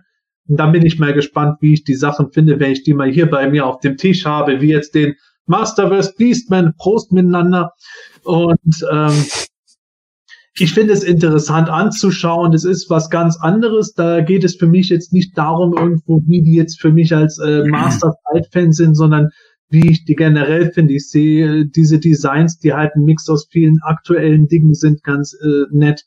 Manches gefällt mir besser, manches schlechter, aber ich bin immer wieder überrascht, wie die Figuren dann zum Teil umgesetzt sind. Auch Battlecat jetzt wieder mit diesen Krallen, die sie transparent gemacht hatten. Da hatte ich auf ein Elektronik-Feature fast schon gehofft, aber da habe ich schon wieder zu hoch gegriffen. ich hatte, ich war tatsächlich heute im Smith äh, Toys und ähm, da gab's ein paar He-Man 21 Sachen und ich war eigentlich schon versuchen, soll ich mir jetzt tatsächlich mal ein He-Man haben sie gehabt, ein Skeleton haben sie gehabt und auch jeweils auch ihren Fahrzeugen, ob ich mir was gönne. Und ich habe es dann nicht getan, weil ich dachte, ach, naja, ich warte jetzt erstmal darauf, bis der Sepp ein Video gemacht hat und ähm, äh, mir dann daraufhin mein Urteil dann bilde, ob ich mir dann mal vielleicht mal ein, ein oder andere Treu dann davon kaufe. Ja, aber wie gesagt, ich ähm, muss da mal schauen, gerade so beim Battlecat, wie der dann in Natura dann wirkt und ähm, wie man dann das ein oder andere andere Set dann mal hole. Aber grundsätzlich ist es jetzt nicht die Line, die ich jetzt dann wirklich aktiv äh, sammeln will oder ja, auch sammeln äh, sammeln tue. Und ich bin eh noch beschäftigt mit meinen Funkos, gell, Sepp? Äh, ich bin ja noch ganz am Anfang. so. Funkos, Manuel. Funkos. Funkos. Einen Ruf zu verlieren. Ja, du hast recht. Die Funkos. So sieht's aus. Gut. Also, so viel mal äh, zu He-Man 21. Ähm, ich weiß nicht, das hatten wir, glaube ich, so die, die, die wichtigsten Neuigkeiten schon zusammengefasst. Oder gäbe es noch was zu ergänzen, Sepp? Ähm, die einzige Ergänzung, die man noch vollständigkeitshalber machen kann, weil es immer so ein bisschen äh, Nebennews nur war, äh, wir werden die Designs aus der Serie zumindest zum Teil auch in der Masterverse Toyline sehen. Äh, wir wissen ja nicht nur Revelation wird dort als Figuren umgesetzt, wir werden auch ja diese New Eternia Designs haben, die so alte und neue Elemente verbindet. Wir werden aber auch unter anderem eben zur CGI-Serie Heman und Skeletor zumindest sehen. Da bin ich schon sehr gespannt drauf, weil ich auch denke, dass wenn sie von diesem CGI-Stil weggehen und die Designs in äh, die beweglicheren, detaillierteren äh, Figurensysteme mhm. vom Masterverse transportieren, dass da manche vielleicht auch noch sagen werden, boah, hat mir in der Serie und in der Kindertoiler bisher nicht gefallen, aber als Masterverse-Version haben die schon was. So wie es bei den Moto Classics auch Leuten mit anderen Sachen wie den New Adventures Designs gegangen ist. Da bin ich echt sehr neugierig, wenn wir da mal was sehen werden. Absolut, absolut. Muss ich jetzt spontan äh, an die New Adventures erneut denken und ihrer äh, Classics-Reinkarnation. Äh, da wurden ja auch die Figuren quasi, die schmächtigeren Figuren von den New Adventures quasi mit den muskulösen Körpern von den äh, Classics, Masters of Universe Classics quasi neu dargestellt. Und die finde ich auch ähm, durchaus, hat man dann einen komplett anderes, anderen Blick dann auf diesen Charakter und auf diese Figur dadurch dann bekommen. Genau. Sodele. Dann widmen wir uns einem ganz spannenden Thema. Ähm, und zwar geht es jetzt um die Lords of Power. So, die Lords of Power äh, ist grundsätzlich mal so vom Namen her eigentlich nicht neu. Da haben wir schon ein paar Mal ähm, drüber gesprochen und ich bin mir auch ziemlich sicher, dass es auch schon einige Artikel auf Planet Eternia gibt, die tatsächlich schon ein paar Jahre auf den Buckel haben, aber trotzdem schon über Lords of Power sprechen. So, jetzt müssen wir hier ein bisschen differenzieren weil wir ja hier eigentlich streng genommen von zwei verschiedenen Lords of Power reden werden. Ähm, initial ist das Thema natürlich, haben wir jetzt heute äh, gewählt, ähm, weil es eine neue Figurenserie geben wird, die heißt Lords of Power. Wir haben aber natürlich auch bei unseren Masters auch die Lords of Power. Natürlich ähm, ja relativ jung, natürlich das Lords of Power Pack, was es ja bei den Origins zu kaufen gab. Aber auch das wurde ja für die Origins nicht erfunden, sondern äh, basiert ja quasi auf Elemente der Frühzeit. Ja, der Michael, der zeigt gerade einen Merman, äh, Merman, Entschuldigung, äh, in die Kamera rein äh, mit dem Lords of Power ähm, auf, auf Kleber drauf. Ähm, aber wie gesagt, äh, dieses Lords of Power ist jetzt ja nicht für die Origins in irgendeiner Weise erfunden worden, um ähm, ein, ein V-Pack zu kreieren, sondern auch das hat ja, sage ich jetzt mal, einen geschichtlichen Hintergrund. Und ich würde doch mal sagen, lasst uns doch mal ähm, dort anfangen und uns dann mehr und mehr dann in die Neuzeit bewegen, bis wir dann letztendlich dann über diese neue Figurenserie sprechen können. Sebastian, Lords of Power, was fällt dir dann als erstes ein? Als allererstes fällt mir dann natürlich Masters of the Universe ein. Ganz klar, weil die Lords of Power sind die Masters of the Universe, beziehungsweise wenn wir es so anfangen, bevor die Masters of the Universe von Mattel als Masters of the Universe auf den Laden kamen, sollten sie Lords of Power heißen. Das war der eigentlich gedachte Name für die Toys. Und der wurde dann aber verworfen, weil man das äh, religiös ein bisschen schwierig fand. Man hat gedacht, der Begriff Lords of Power, der wäre zu religiös für eine Kindertoiler und ihr kennt das in den USA äh, christliche Fundamentalisten äh, müssen es nicht sein, da reichen auch schon andere Gruppierungen, um dann sofort stumm zu laufen, wenn irgendwas ist. Äh, passenderweise die schöne Querverbindung zum Revelation-Macher Kevin Smith und seinem Film Dogma, der hat genau das damals auch erlebt. Also absolut verständlich, dass ein Spielzeugkonzern da äh, Religionen Relig äh, und äh, religiöse Begriffe eher raushalten wollte. Deswegen Masters of Universe. Der Begriff Lords of Power ist aber relativ spät erst aufgetaucht. Man hat davon im Fandom relativ spät erst was erfahren, nämlich da, als äh, Bilder aufgetaucht sind, wo Werbefotos mit diesem Begriff gezeigt wurden. Und da hat man damalige Prototypen der He-Man-Figuren gesehen. Da waren äh, noch die Designs noch nicht ganz fertig gewesen, die Figuren selber eben auch noch nicht ganz fertig, so wie wir sie kennengelernt haben. Und äh, dadurch, dass äh, Mattel dann auch auf, basierend auf diesem Bild dann das Fünfer-Set als PowerCon Exclusive rausgebracht hatte bei den Moto Origins, wird der Name Lords of Power heute oft mit dieser Zeit kurz vor Start der Masters Toyline assoziiert in einer Zeit, als auch die Geschichte noch nicht ganz äh, so war, wie sie, wie wir sie dann kennengelernt haben. He-Mans Erzfeind war dann noch nicht Skeletor, sondern äh, Beastman sollte das werden. Skeletor selbst sollte noch Demo-Man heißen, hatte noch dieses eher etwas zombiehafte Gesicht und sollte einfach ein weiterer Schurke sein. Merman hieß noch Seaman und sollte ein Held sein. Und äh, ja, die, das was ich besonders spannend fand, das habe ich vor gar nicht so langer Zeit erst erfahren gehabt, das Prinzip mit den Rüstungen. In der Anfangszeit hat He-Man ja seine Power West gehabt, die ihm mehr Kräfte gegeben hat. Das war für alle Charaktere damals noch gedacht. Jede abnehmbare Rüstung hätte eine eigene Kraft gehabt und wenn man die Rüstung angezogen hätte, dann hätte man diese Kraft auch gehabt. Auch das war Teil des Konzeptes, bevor es letzten Endes dann als Masters an den Start gegangen ist.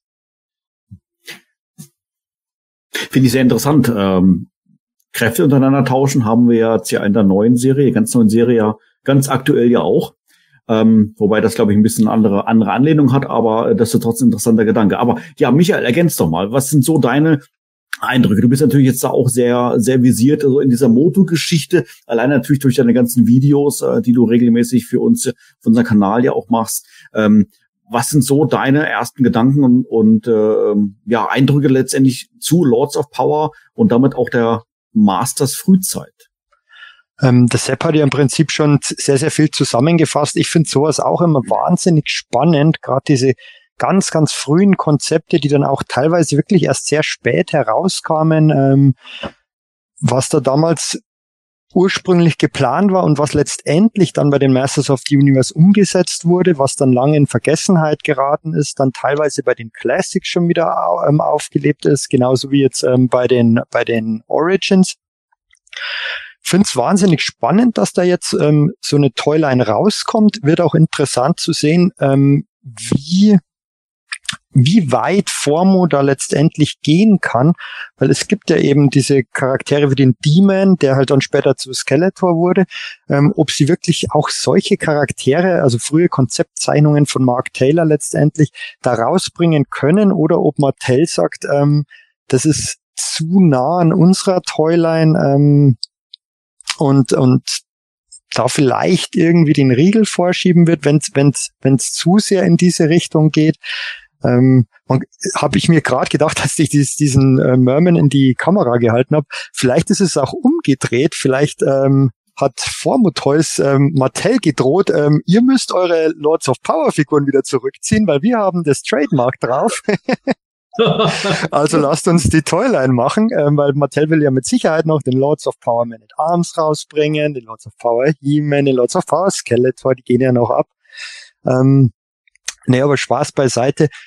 Ich finde es wahnsinnig spannend, dass da eine Toyline rauskommt. Ich bin ein Riesenfan von so frühen Konzepten und, und, und, und allem, was man da noch an Zusatzinformation aus der sehr, sehr frühen Zeit rausziehen kann, weil es einfach ähm, ja ein Teil Moto-Geschichte ist letztendlich, der sehr, sehr spannend ist.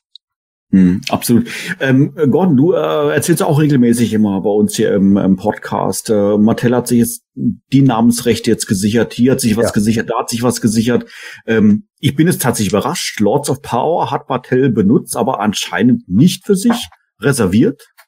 Ja, äh, scheint so zu sein. Also am 13.04. diesen Jahres hat Formo Toys sich das sogar erst gesichert. Also es ist noch relativ frisch. Ähm, ist jetzt nicht irgendwie so, dass sie den Trademark-Namen da. Ich weiß natürlich nicht, ob sie den Trademark-Namen nicht auch schon vorher irgendwie unter sich hatten. Das ist jetzt halt die Frage. Vielleicht hat Martell da auch einfach nur gepennt. Äh, das kann natürlich sein, weil sie einfach den Bedarf nicht gesehen haben oder wie auch immer.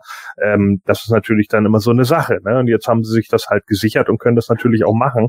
Ähm, eine, also einige der Figuren basieren ja schon auf Mark Taylors Konzeptzeichnung, also zum Beispiel äh, den grünen Charakter, den wir da äh, sehen können auf dem einen Bild. Ich weiß nicht, ob du das einmal einblenden kannst. Äh, der basiert ja auf diesem Kangi äh, von Mark Taylor und der sieht, äh, der sieht dem auch äh, komplett ähnlich. Also ich glaube, äh, da werden sie sich, glaube ich, so lange dran setzen können, solange die jetzt nicht irgendwie ein komplettes Abbild der normalen Masters of the Universe sind. So, ne? Ich meine, einen Wikinger irgendwie zu schaffen, der einen Helm trägt und muskulös ist, da kann Masters of the Universe oder da kann Mattel dich nicht viel machen. Ne? Ist ein Archetyp.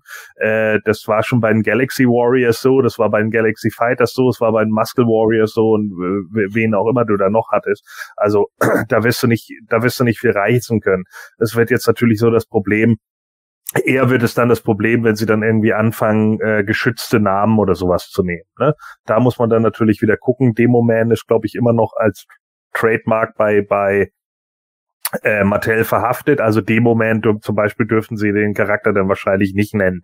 Da wobei der, die, wobei der D-Man heißt in dem Original. ja, ähm, genau, Skript. genau. D-Man wäre, glaube ich, machbar. Äh, wobei da auch wieder die Frage ist, ob ich glaube, D-Man nicht unter Marvel läuft im Moment, weil es den ja da auch gibt.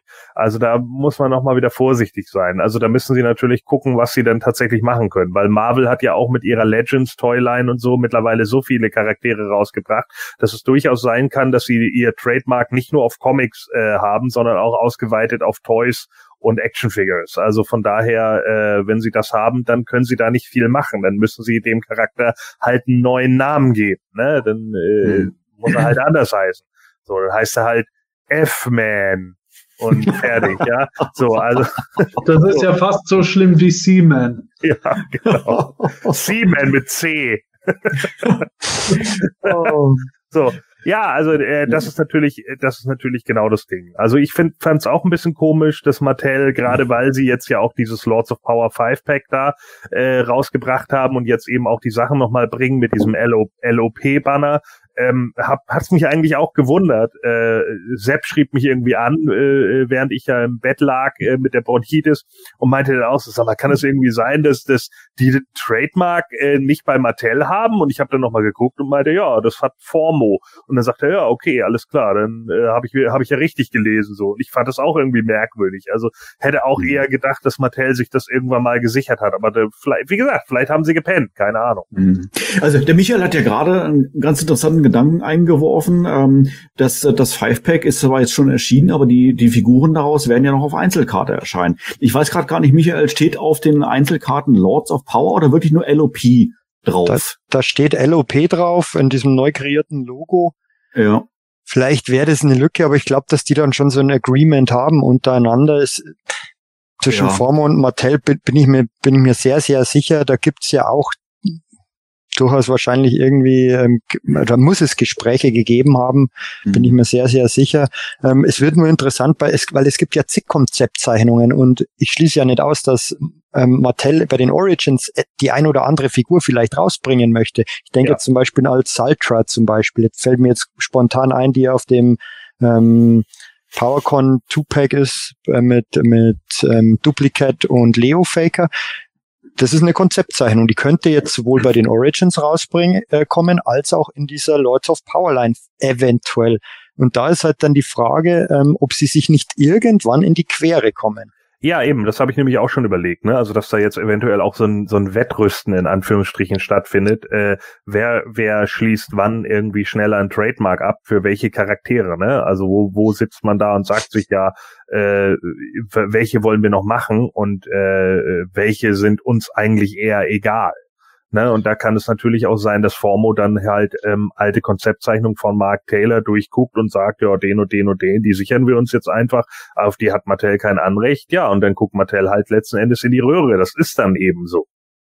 Sind, Wer weiß aber auch, ob die jetzt überhaupt wirklich in so einer starken Konkurrenz sind. Äh, ich meine, ich glaube, Mattel würde natürlich jetzt sich alles sichern, dass sie sichern können, wenn sie irgendwas äh, sich davon versprechen, äh, damit vermarkten zu können. Andererseits kann es auch sein, dass Mattel so sagt, äh, so manche oder viele von den Designs, die jetzt bei dieser Lords of Power Toyline dann kommen sollen, da würden sie ohnehin nichts machen, weil das ihnen zu Nische ist. Das ist ihnen ja. äh, wirklich zu obskur, um da was draus zu machen. Und Richtig. okay, jetzt äh, waren die halt so schlau, äh, also nicht von Mattel, sondern von Formo Toys, die Lords of Power zu sichern. Okay, Chapeau. Und vielleicht haben die sich auch schon untereinander unterhalten und Mattel sagt hier, ganz ehrlich, das, was ihr da macht, das pinkelt uns nicht wirklich ans Bein. Macht ihr nur, das äh, stört unsere Pläne nicht, ist alles okay, solange ihr nicht irgendwo in den, den Bereich geht. Und Formotoys sagt dann vielleicht, ja, nö, da haben wir auch nichts vor, was ihr so habt. Wir gehen wirklich so in diesen Hardcore-Collector-Nischenbereich davon und äh, alles Roger Roger.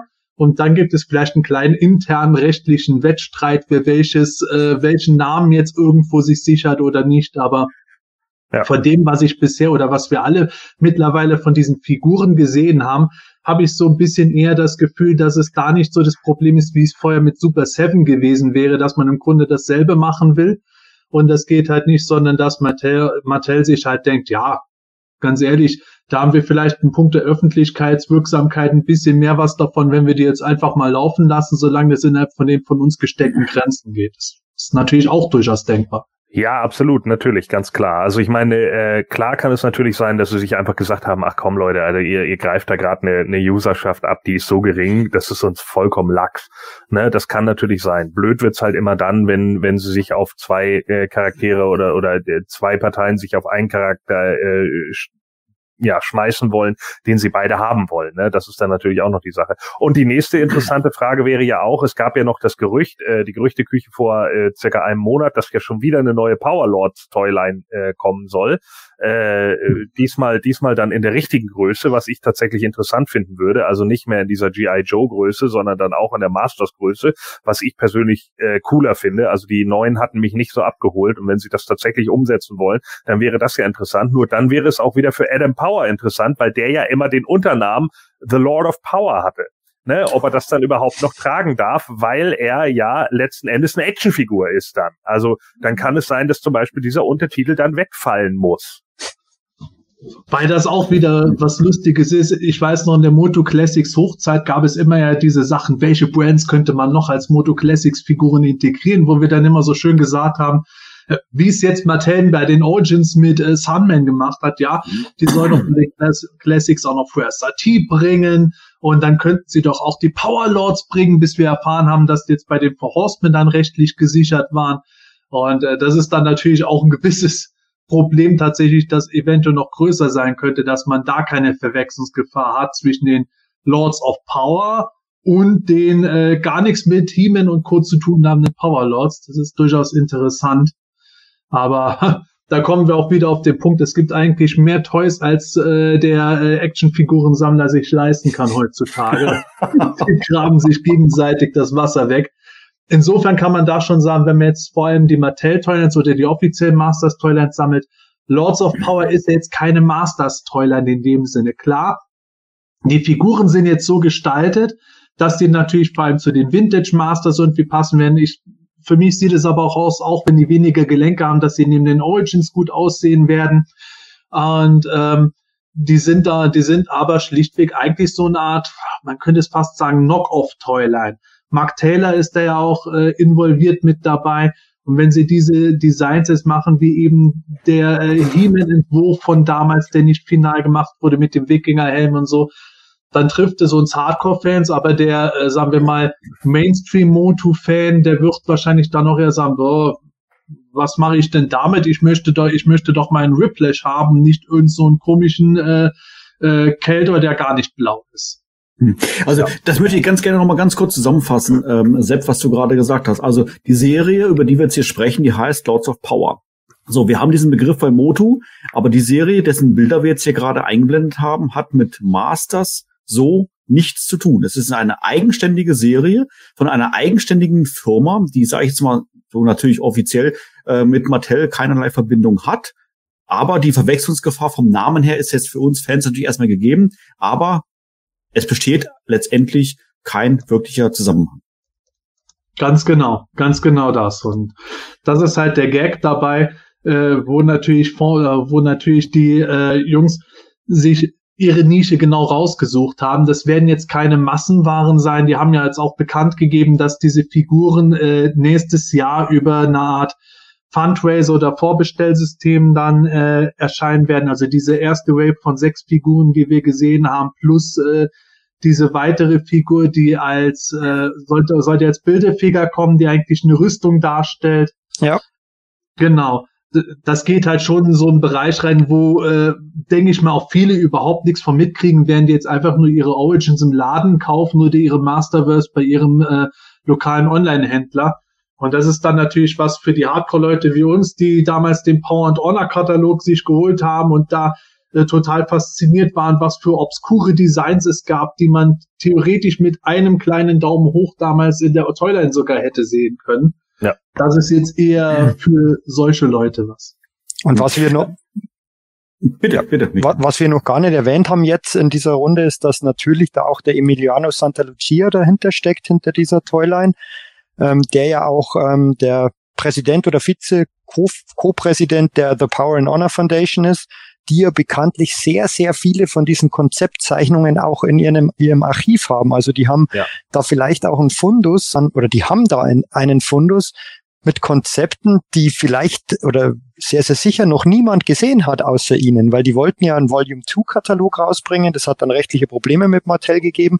Wenn das jetzt vielleicht irgendwie abgeklärt ist mit Mattel, steigen natürlich auch meine Hoffnungen wieder auf einen zweiten Katalog, weil es muss ja vielleicht gibt es ja eine Art Agreement. Wäre wär natürlich schön, wenn sowas rauskommen würde und, und vor allem halt die Designs, die, die ich furchtbar gerne sehen würde, die bei denen im Archiv schlummern und ähm, faktisch nicht gezeigt werden. Was da auch noch interessant ist, meiner Meinung nach, es geht natürlich in den Hardcore-Sammlermarkt, ähm, dann wird die Produktionsmenge wahrscheinlich etwas kleiner sein, wobei ich schon glaube, dass da viele mit aufspringen werden. Ähm, aber gerade die Produktionsmenge bestimmt natürlich auch irgendwo den Preis. Und da hoffe ich natürlich, dass wir da nicht zu hoch gehen. Also ich bin mir sehr, sehr sicher, dass wir ja. definitiv nicht in dem Art Toys Sektor sind. Also da bin ich mir sehr, sehr sicher. Ähm, aber ich schätze schon, kann man jetzt spekulieren, dass man so, so 30 Euro pro Figur wahrscheinlich schon hinlegen wird.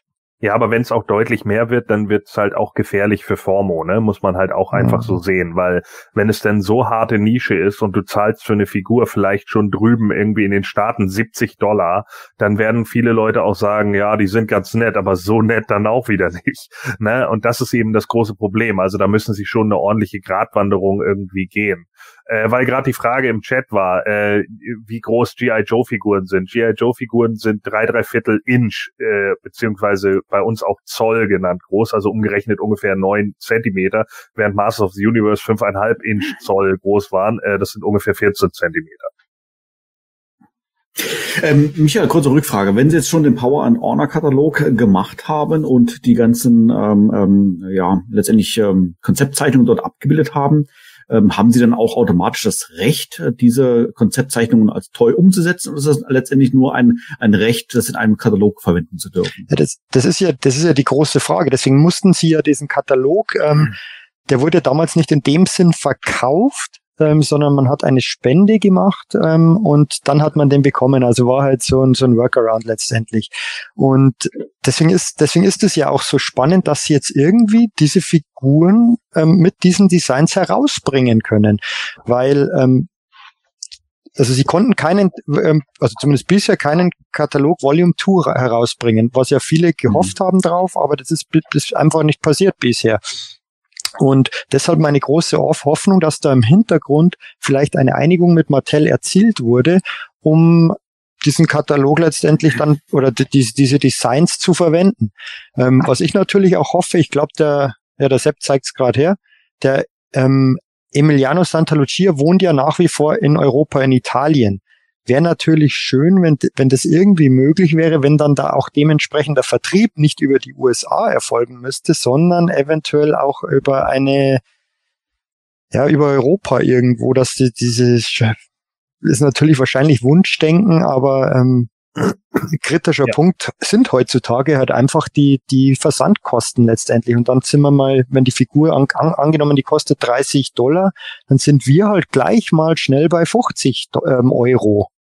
Ja, natürlich. Und dann kommen ja, dann kommt jetzt ja auch noch hinzu, dass die Einfuhrabgaben jetzt schon ab einem Euro bezahlt werden müssen. Wir haben keinen Freibetrag mehr. Ne? Das kommt auch alles noch oben mit drauf. Du musst jetzt mittlerweile deine ganzen Sachen auch noch, zumindest ich muss das mittlerweile bei uns in Schleswig-Holstein. Ich weiß nicht, wie es bei euch ist, aber ich muss meine ganzen Sachen jetzt auch noch einzeln beim Zoll angeben. Das heißt also, ich muss da tatsächlich die gesamten Unterlagen inklusive der der äh, Artikelnummern, der Zollwarnnummern und so weiter und so fort, muss ich mittlerweile alles selber ausfüllen. Ja, also ich frage mich manchmal echt, was die Zollbeamten eigentlich überhaupt noch machen, so, weil ich jetzt schon denen irgendwie die ganze Arbeit abnehme, um dir das nur noch hinzuschicken. Und dann kommt ja auch noch hinzu, das ist zum Beispiel bei mir jetzt der Fall, ich kann ja nicht jedes Mal, wenn ich von der Insel komme, dahin fahren. Also muss ich denen dann auch noch eine Paketmarke senden, damit die mir das Paket jetzt auch noch hierher schicken. Früher ging das, dass sie es einfach weitergeleitet haben. Das geht jetzt auch nicht mehr. Also mittlerweile, ah, ich, ja. ich, ich zum Beispiel muss mhm. absolut rechnen mittlerweile. Ne? Lohnt sich das überhaupt noch irgendwo in den USA oder zum Beispiel auch in England oder wie auch immer zu kaufen, wenn es jetzt Artikel sind, die ich eventuell auch zum Beispiel in Deutschland oder in Frankreich oder in Italien beziehen könnte. Weil wenn ich dann nämlich rechne, okay, der, der Versand ist vielleicht insgesamt irgendwie günstiger, aber wenn ich dann noch Einfuhrabgaben und noch mal eine extra Paketmarke oben lege, dann kann es sein, dass mich eine andere äh, Figur aus einem anderen europäischen Land oder oder eben aus Deutschland selber doch wieder noch günstiger kommt. Also das ist schon ganz schön krass, was da mittlerweile los ist. Mhm. Ja, wer ähm, weiß, was da stattfindet. Vielleicht wird auch äh, eine Partnerschaft mit irgendeinem Händler eingegangen werden oder mit ähm, Großhändler wie Heo oder äh, wie wir schon gesagt haben, vielleicht weil Emiliano eben Italiener ist, wäre, wird dann direkt aus der Fabrik was nach Italien geschickt und innerhalb von Europa ist es dann doch nicht so schlimm. Ist im Moment ganz schwierig zu sagen. Das Preisthema treibt mich jetzt natürlich auch um. Ich muss sagen, diese Toyline fixt mich schon enorm an. Da gibt es nicht jede Figur, wo ich das Design von vornherein super klasse finde. Aber es gibt doch etliche Sachen, die mir schon ziemlich gut gefallen und natürlich je billiger, desto eher schlägt man gerne zu. Wenn wir jetzt dabei äh, 30 bis 40 äh, Euro plus Versand rauskommen, dann ist es schon was, wo ich sage, oh, so gerne ich es, so gerne ich die will, aber dann wird es bei mir finanziell eng, weil so viel kann ich mir dann da auch nicht leisten. Wenn es aber jetzt 25 äh, Euro wären plus äh, 5 bis 10 Euro Versand, dann sage ich natürlich ja, sofort, gerne. Und weil ich auch dieses System ganz interessant finde. Ich meine, die, die Figuren werden nicht so beweglich wie Moto Origins sein. Erwarte ich dabei auch nicht, weil ich da eher diesen klassischen Stil gerne sehe. Und je weniger Teile, desto, äh, sagen wir mal, weniger Probleme wird es geben. Das ist ja auch immer bei ersten Produktionen von einer neuen Firma, da kann es auch unvorhergesehene Problemchen geben. Und dafür sind aber auch die Teile wieder untereinander austauschbar. Und jetzt stellt man sich mal vor, die haben ein System, das zufälligerweise mit den Origins auch passen würde. Könnte ich danach auch wieder Teile untereinander tauschen. Also da bin ich schon sehr neugierig drauf. Und wenn halt die 25 Euro drauf kämen oder 25 bis maximal 30, wäre ich deutlich motivierter. Und so wird es bestimmt vielen Leuten gehen, weil das definitiv nicht die Designs sind, die jetzt äh, 1000 Masters-Fans ansprechen, sondern Designs, die eher vielleicht 200 Hardcore-Sammler ja, ansprechen werden. Das sehe ich genauso. Du hast gerade äh, erwähnt gehabt, äh, Sepp, dass du das jetzt nicht erwartet hast, die Figuren, sage ich jetzt mal, von den Artikul Artikulationspunkten oder vom Designer wie den Origins aussehen werden. Weiß man denn generell oder was, äh, wie, sage ich mal, so dieser der Grundkörper sein wird? Ich hätte es vielleicht sogar gedacht, sehen die vielleicht aus wie die Moto Origins, weil mittlerweile macht man ja so Actionfiguren. Versucht man sich jetzt hier bewusst an, ähm, an, an klassische ähm, Umsetzungstechniken äh, zu versuchen? Was weiß man da mittlerweile drüber? Naja, man weiß halt, dass sie eher versuchen, diesen klassischen Stil zu bringen, aber natürlich äh, im, sagen wir mal, aktueller Technik. Das ist jetzt natürlich ein gewisser Werbesprech, so wie wir immer einen gewissen Werbesprech haben, durch den man ein bisschen durchschauen muss. Man sieht bei den Figuren jetzt einfach, dass die nicht so beweglich wie Origins sind. Die haben so circa sechs Bewegungspunkte pro Figur im Schnitt, können auch mal mehr sein. Aber ähm, wir werden nicht 30 Bewegungspunkte aller Moto Classics haben oder sowas. Aber die Figuren sind von der Bauart her passend zu den Vintage Masters oder zu den Origins, die haben einfach diesen klassischen 5,5 Zoll großen Action Stance Look mit großen Muskeln bei den Männern und bei den Frauen äh, haben sie halt eher so die Thieler-Proportionen, könnte man sagen. Und insofern ist es natürlich was, wo meiner Meinung nach sie dann natürlich drauf schielen werden, dass sowohl die Vintage-Sammler drauf anspringen, die dann sagen, hey cool, die und die Charaktere passen ja gut zu meinen äh, Powers of Grayskull Dinosauriern und meinen Super Seven Hero und Eldor. Und andere wiederum sagen vielleicht, oh cool, das passt ja so in die äh, in die Ecke von den äh, unfertigen Designs, die eher wirklich ins Lords of Power Prä-Motu Ära Genre passen können. Und da kann man dann auch die Origins-Fans vielleicht noch mit interessieren, auch wenn die äh, vielleicht mehr Gelenke haben wollten. Das wird das Interessante daran sein, wie stark sich diese Toyline durchsetzt. Und wie ich schon ein paar Mal gesagt habe, ich denke mal, dass wir das eher so ein bisschen so auf Hardcore-Sammler-Ebene verfolgen werden und äh, viele Leute sagen werden, ah, ist interessant, Fotos zu gucken, aber das reicht mir auch und Leute wie ich sagen dann, her damit, her damit, ich zahle alles, äh, fast alles. Sehr schön. Wir haben jetzt ja gerade während unseres Gesprächs ähm, schon ein paar Fotos eingeblendet gehabt von den äh, Figuren, die jetzt bislang auch schon veröffentlicht worden sind. Das sind jetzt natürlich noch äh, Produktfotos, die natürlich absichtlich ein bisschen dunkel gehalten sind, um nicht alles sofort zu enthüllen. Dieses Wochenende findet tatsächlich dann äh, diese Messe statt, die Luca 21 in Italien. Und äh, ich denke mal, es ist ja zu erwarten, dass wir dann ähm, heute, morgen, übermorgen dann äh, tatsächlich äh, bessere Fotos dann zu sehen bekommen von den äh, Figuren. Ähm, ich weiß gar nicht, inwiefern wir. Ach so, Prost. Ja, Entschuldigung, Sepp, ich habe fast nicht reagiert. Hm. Ich weiß es gar nicht so genau, ob es auch schon die ähm, äh, Preise, ob da dann auch schon was ähm, jetzt kommuniziert wird am Wochenende beziehungsweise auch, wann es denn in etwa losgehen könnte mit der Bestellung, Schrägstrich Auslieferung. Michael, hast du da irgendwie was mitbekommen? Ja, ähm, es, es sind ja auch schon Fotos auf, ähm, aufgetaucht, ähm, jetzt der ersten Figuren, ähm, auch wirklich im, im besseren Licht, natürlich noch nicht im Detail, aber man kann sie wunderbar erkennen. Und ähm, es soll losgehen im Januar 22 mit einer ja, Vorbestellung letztendlich. Ähm, wie genau das ablaufen wird, ist noch nicht bekannt. Sie haben ja ein paar Fragen ähm, beantwortet oder sich selbst gestellt und beantwortet. Da war auch die Frage, how much? Das beantworten Sie aber wiederum nicht.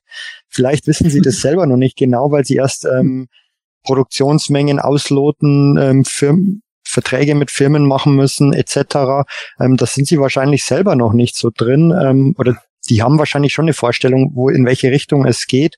Aber ähm, ja, bleibt spannend, ähm, ob das wirklich dieses Wochenende enthüllt wird. Das wird mit Sicherheit nachgefragt werden. Und ich gehe davon aus, dass wir definitiv die Prototypen ähm, dieses Wochenende auch sehen werden. Ähm, bleibt spannend, ein bisschen müssen wir uns noch gedulden. Aber ich, ich bin mir sehr, sehr sicher, dass ich mir, dass ich diese Toyline sammeln werde. Ähm, und ob die jetzt Bewegungspunkte haben oder nicht, ist ja letztendlich wurscht, ähm, weil sie bleiben ja eh in der Verpackung und landen im ja. Sorrow Case. Ja. Also ich sag mal, du, du bist ja der einzige Sammler wirklich, den ich kenne, äh, der kann ja sammeln, was er will, weil du einfach kein Platzproblem hast. Ja. Eben. Das, eben. Das, so, den Luxus haben wir nicht. Ja, guck doch mal Sepp an, der wird sich gleich schon wieder eine Träne von der Wange runter. Aber bei dir gibt's das halt nicht und deshalb ähm, ja. alles voll. Alles voll. Ja, guck mal, beim, guck doch mal bei Michael im Hintergrund. Da siehst du, siehst sofort noch ein paar Lücken. ist es ja unfassbar. Das ist, äh, oh, ja. Also, es wird auf alle Fälle, äh, bin ich mir ganz sicher, dass es jetzt auch Neuigkeiten an diesem Wochenende geben. Und ich bin mir auch sicher, dass du, lieber Zuschauer, diese Neuigkeit natürlich dann auf Planet Eternia erfahren wirst, beziehungsweise auf unseren sozialen Kanälen. So, ich glaube, äh, zum Thema FOMO haben wir soweit alles Wichtige, glaube ich, jetzt mal hier gestreut. Sepp, würde dir sonst noch ein Gedanke einfallen? Manuel, du kennst mich doch. Ich könnte jetzt noch eine Stunde über die Lautloch Power reden. Machen ja, wir lieber weiter. Ja, ja das genau. tatsächlich. Wir sind ja gerade so gut in der Zeit. Wir müssen auch, wir müssen auch übrigens mal kurz darauf hinweisen, wir haben jetzt 127 Zuschauer, aber immer noch nicht über 100 Daumen nach oben. Das geht so nicht. Ne? Das muss jetzt mal gemacht werden. So, dann äh, geben wir jetzt mal ganz kurz hier fünf Sekunden Zeit für die Daumen nach oben und dann noch einmal ein, ein herzliches Dankeschön für deine Unterstützung. Und wenn du schon unseren Daumen nach oben gibst und vielleicht noch gar kein Abo hast auf Planetonia, dann auch da herzliche Einladung, unseren Kanal zu abonnieren. Wir bringen tatsächlich regelmäßig, ja fast schon täglich, ähm, neue Videos heraus.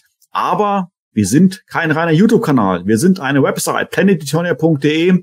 Und da ist quasi unser Zentrum, da läuft alles zusammen von YouTube, von Facebook, von Instagram, von Twitter, etc., etc., etc. Herzliche Einladung, schaue dort auch vorbei. Wir haben noch sehr, sehr viel Content, der in den sozialen Kanälen zwar gestreut wird, aber auf planetetonia.de stattfindet.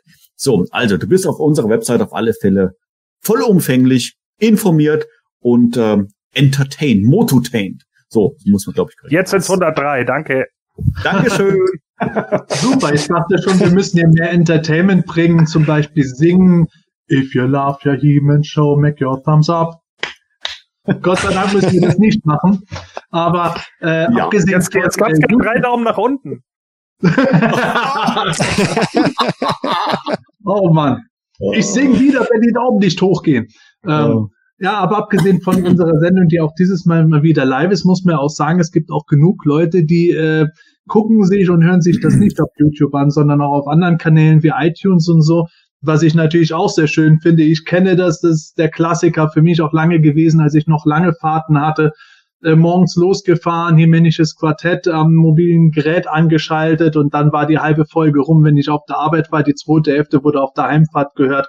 Oder Leute, die das beim Joggen hören. Ich finde sowas immer interessant und auch da schreibt es auch gerne mal in Kommentare irgendwo rein, wenn ihr dann irgendwo sagt, hey, ich höre mir das hiemänische Quartett am liebsten abends an, weil ich bei dem ganzen Gesabbel so gut einschlafen kann. Oder ich höre das am liebsten, wenn ich koche oder grille oder Toys sammle.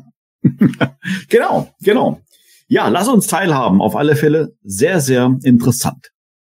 Es gab noch was Neues, liebe Freunde. Und zwar ähm, gab es ja einen neuen Trailer. So, ich habe jetzt äh, gerade so ein leichtes Déjà-vu, weil wir genau so in dieser Situation schon vor wenigen Wochen waren. Wir erinnern uns ähm, Moto Revelation, äh, die also die erste neue Cartoon-Serie auf Netflix, ähm, da wurde der erste Trailer veröffentlicht. Ähm, wir haben darüber gesprochen, wie wir das jetzt alle hier äh, in unserer Runde wahrgenommen haben, wo wir in diesem Moment waren, als der Trailer aufgepoppt ist, was wir gefühlt äh, haben, wie lange wir geweint haben, vor Freude natürlich. Und ähm, jetzt ist es quasi soweit, dass äh, ja nicht Staffel 2 äh, demnächst zur Verfügung steht auf Netflix, sondern der zweite Teil von Staffel 1. Ja, Staffel 1 hat zehn Folgen. Fünf Folgen sind jetzt bereits veröffentlicht worden. Die nächsten fünf stehen in den Startlöchern. Ähm, ich meine mich jetzt auswendig zu erinnern, 23. November, glaube ich, äh, wird es die auf Netflix geben, 9 Uhr morgens unserer Zeit.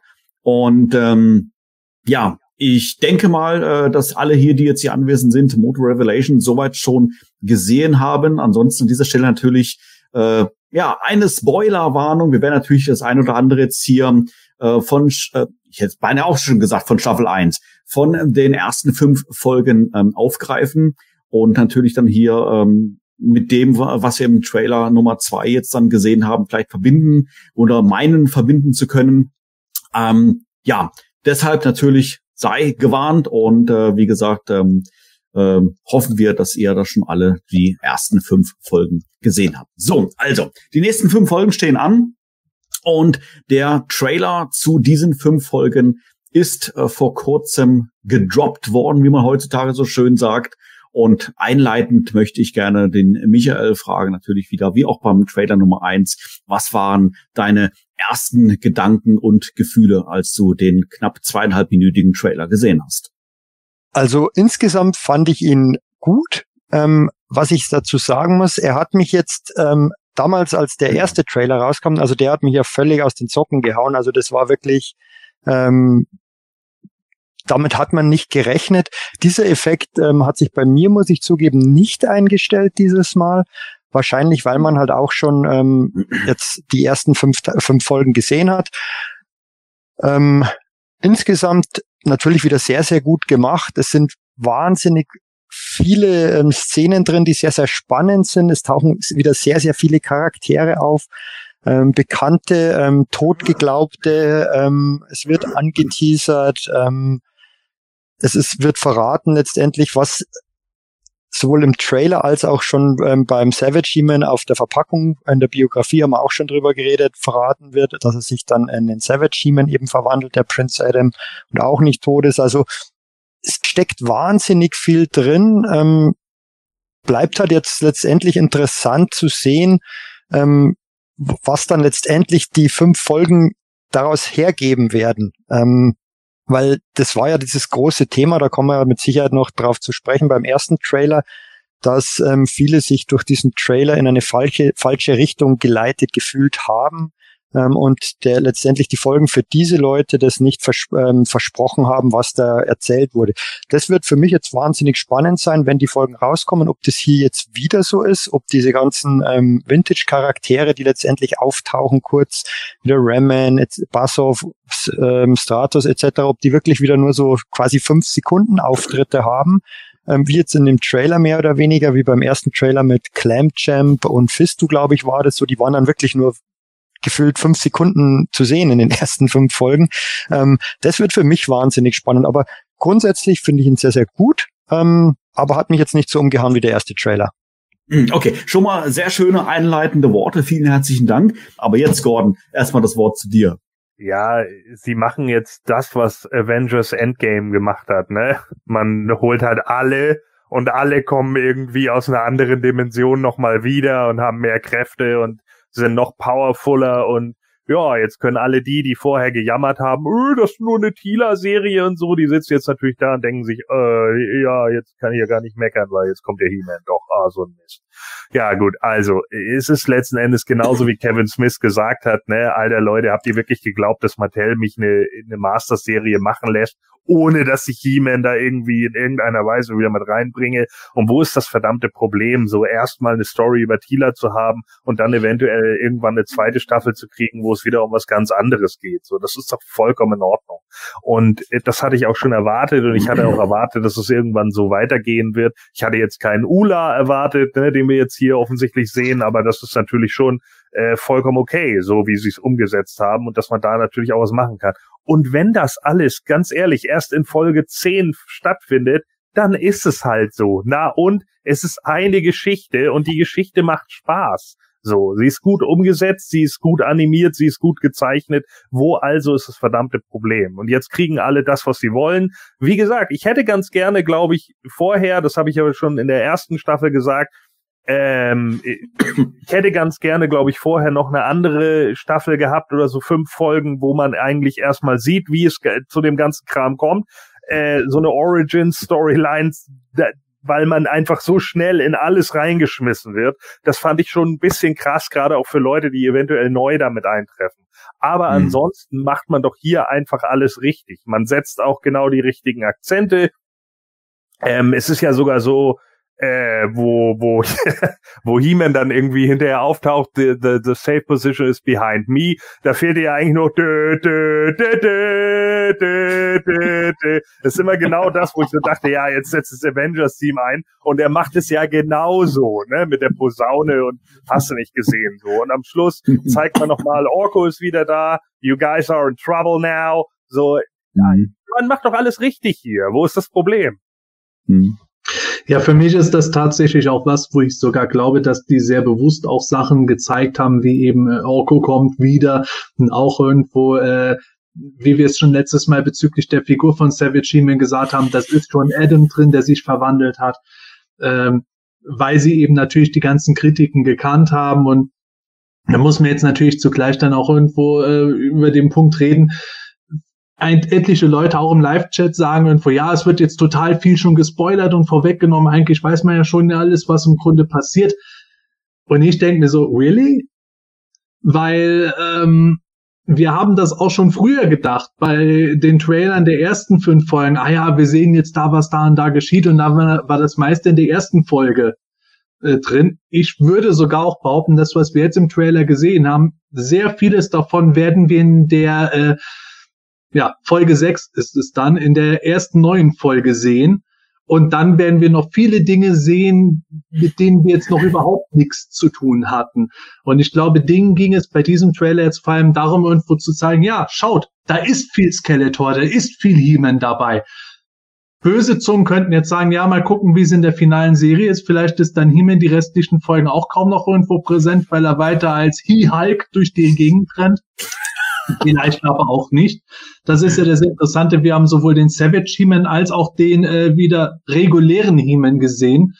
Ähm, wir haben auf jeden Fall ja auch gesehen, dass Thieler sich immer mehr zur neuen Zauberin entwickeln soll als Gegenpol zur Evelyn, die jetzt die, sagen wir mal, Horrorkopf-Zauberin ist, die ich übrigens auch ziemlich heiß finde dabei für eine animierte Serie, um es böse zu sagen.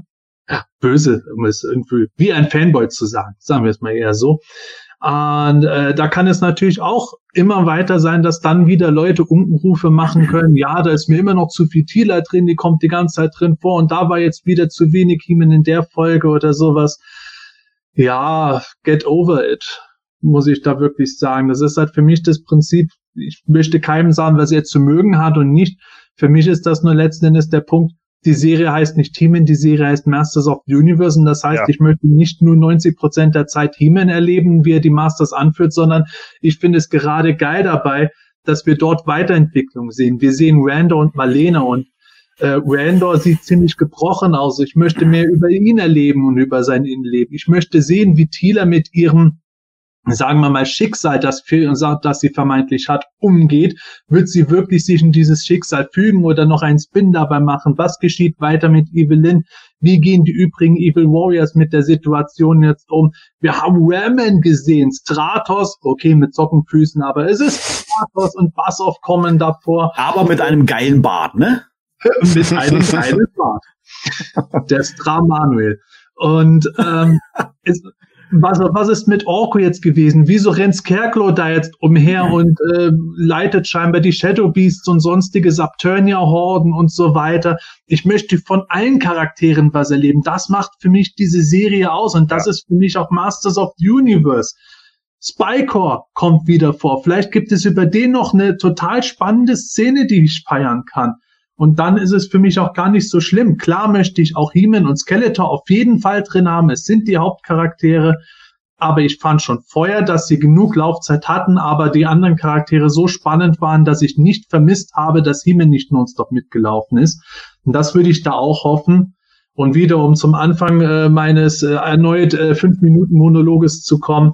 Ich glaube, in diesem Trailer sehen wir viel, das wir am Anfang sehen werden und es wird uns noch mehr erwarten, ohne dass wir jetzt äh, drauf gefasst sind, was genau uns alles noch erwartet. Vor allem, vor allem, ich finde halt auch, äh, das ist ja auch so ein bisschen wie beim Figurensammeln, ne? Man will dann doch auch irgendwie andere Charaktere nochmal haben. Ich finde, man freut sich doch meistens viel mehr über andere Charaktere als über die 25. Variante von He-Man und Skeletor. So, ja, man will doch dann auch mal einfach andere Charaktere in Action sehen. Was können die alle noch machen? Wir haben jetzt plötzlich so geilen Fanservice wie Goatman und Pigboy macht. Wie, wie witzig ist das denn? Und selbst wenn sie nur im Hintergrund stehen, aber das ist doch einfach nur, das ist doch nur gut. So, was kann mhm. man denn mehr erwarten? Das ist letzten Endes das, was wir jetzt sehen, ist Masters of the Universe Classics in der Cartoon-Serie. Und genau das, was man eigentlich immer erwartet hat. So, und jetzt könnte man so viel daraus machen. Und da gebe ich dir vollkommen recht. Da wird noch lange nicht alles äh, zu sehen gewesen sein. Ich sag, der Cliffhanger ist die Evil Horde. Das wird kommen. Und es gibt Hordak, Hordak wird der Cliffhanger sein. Und es gibt ja Gerüchte, dass, dass Webstore die zentrale Figur in der ganzen Serie sein soll. Webstore and the Masters Universe. Aber er taucht auf. Er taucht Stimmt, auf. Von, von das habe ich aus der gleichen Quelle gehört, die mir erzählt hat, dass im Trailer zur Staffel 2 als erstes äh, wieder Nightstalker zu sehen sein wird, aber geritten von Dragster. Genial, Michel. Schon, oder? Sehr ja. Wenn ja, das, das tatsächlich kommt, ne, wenn, wenn in dieser Serie Dragstore auf Nightstalker reicht, ne, dann macht euch darauf gefasst, dass in dem Moment der Urknall passiert und wir alle tot sind und viereinhalb Milliarden Jahre später kommt dann irgendein Wissenschaftler und sagt, ja, wir wissen jetzt, warum der Urknall passiert ist, weil damals so sieht's nämlich aus. Weil der Set explodiert ist. um, ähm, Michael, ich habe eine Frage. Ähm, wir haben jetzt ja den Trailer gesehen und ähm, es gibt ja schon, äh, gibt ja einige Stimmen auch im Fandom, die sagen, hm, okay, da ist ein bisschen, wird ein bisschen zu viel gezeigt, man weiß jetzt eigentlich schon alles. Wir haben es hier gerade auch schon gesagt, ähm, dass wir denken, dass sich sehr viel auf Folge 6 konzentrieren wird äh, und wir dann bei weitem noch nicht alles jetzt gesehen haben. Ähm, das ist aber jetzt gar nicht meine Frage. Ähm, würdest du oder denkst du, dass der Trailer, so wie er jetzt rausgekommen ist und geschnitten wurde, ähm, sag ich mal, eine Reaktion ist auf ähm, die Unkenrufe zu den ersten fünf Folgen. Das heißt, wurde der Trailer jetzt äh, deiner Ansicht nach vielleicht ein bisschen sogar angepasst, um ähm, gewisse ähm, Wogen im Fandom zu glätten und zu zeigen, Mensch, guckt, äh, He-Man ist da. Wir haben Savage He-Man gesehen, wir haben aber dann auch den normalen He-Man gesehen. Hätte man theoretisch nicht zeigen müssen, aber äh, es wurde jetzt getan, um da, sage ich jetzt mal, ähm, ja, die, die, ähm, ja, wie sagt man das nochmal? Man, äh, diese, die Wogen, so habe ich es, glaube ich, auch gerade schon gesagt, die Wogen einfach äh, weiter zu glätten, um auch die Fans wieder abzuholen, die mit den ersten fünf Folgen weniger zufrieden waren. Ähm, wir haben ja schon mal drüber gesprochen, ähm, oder spekuliert zumindest, ähm, ob, ob sie generell in den zweiten fünf Folgen was verändern könnten aufgrund der Reaktion ähm, auf die ersten fünf Folgen, was, was ich jetzt letztendlich nicht glaube, weil die alle wahrscheinlich schon so weit fortgeschritten waren, ähm, dass da nicht oder die Story nicht umgeschrieben wurde. Also das, das kann man fast als Autor nicht machen als Reaktion, weil das, ähm, das also da glaube ich nicht dran. Ähm, was ich was ich nicht völlig ausschließen würde, ist, dass der Trailer ähm, aufgrund der teilweise doch sehr heftigen Reaktionen, ähm, dass das zumindest im Hinterkopf war, ähm, wie der geschnitten wurde. Ähm, das mag sein.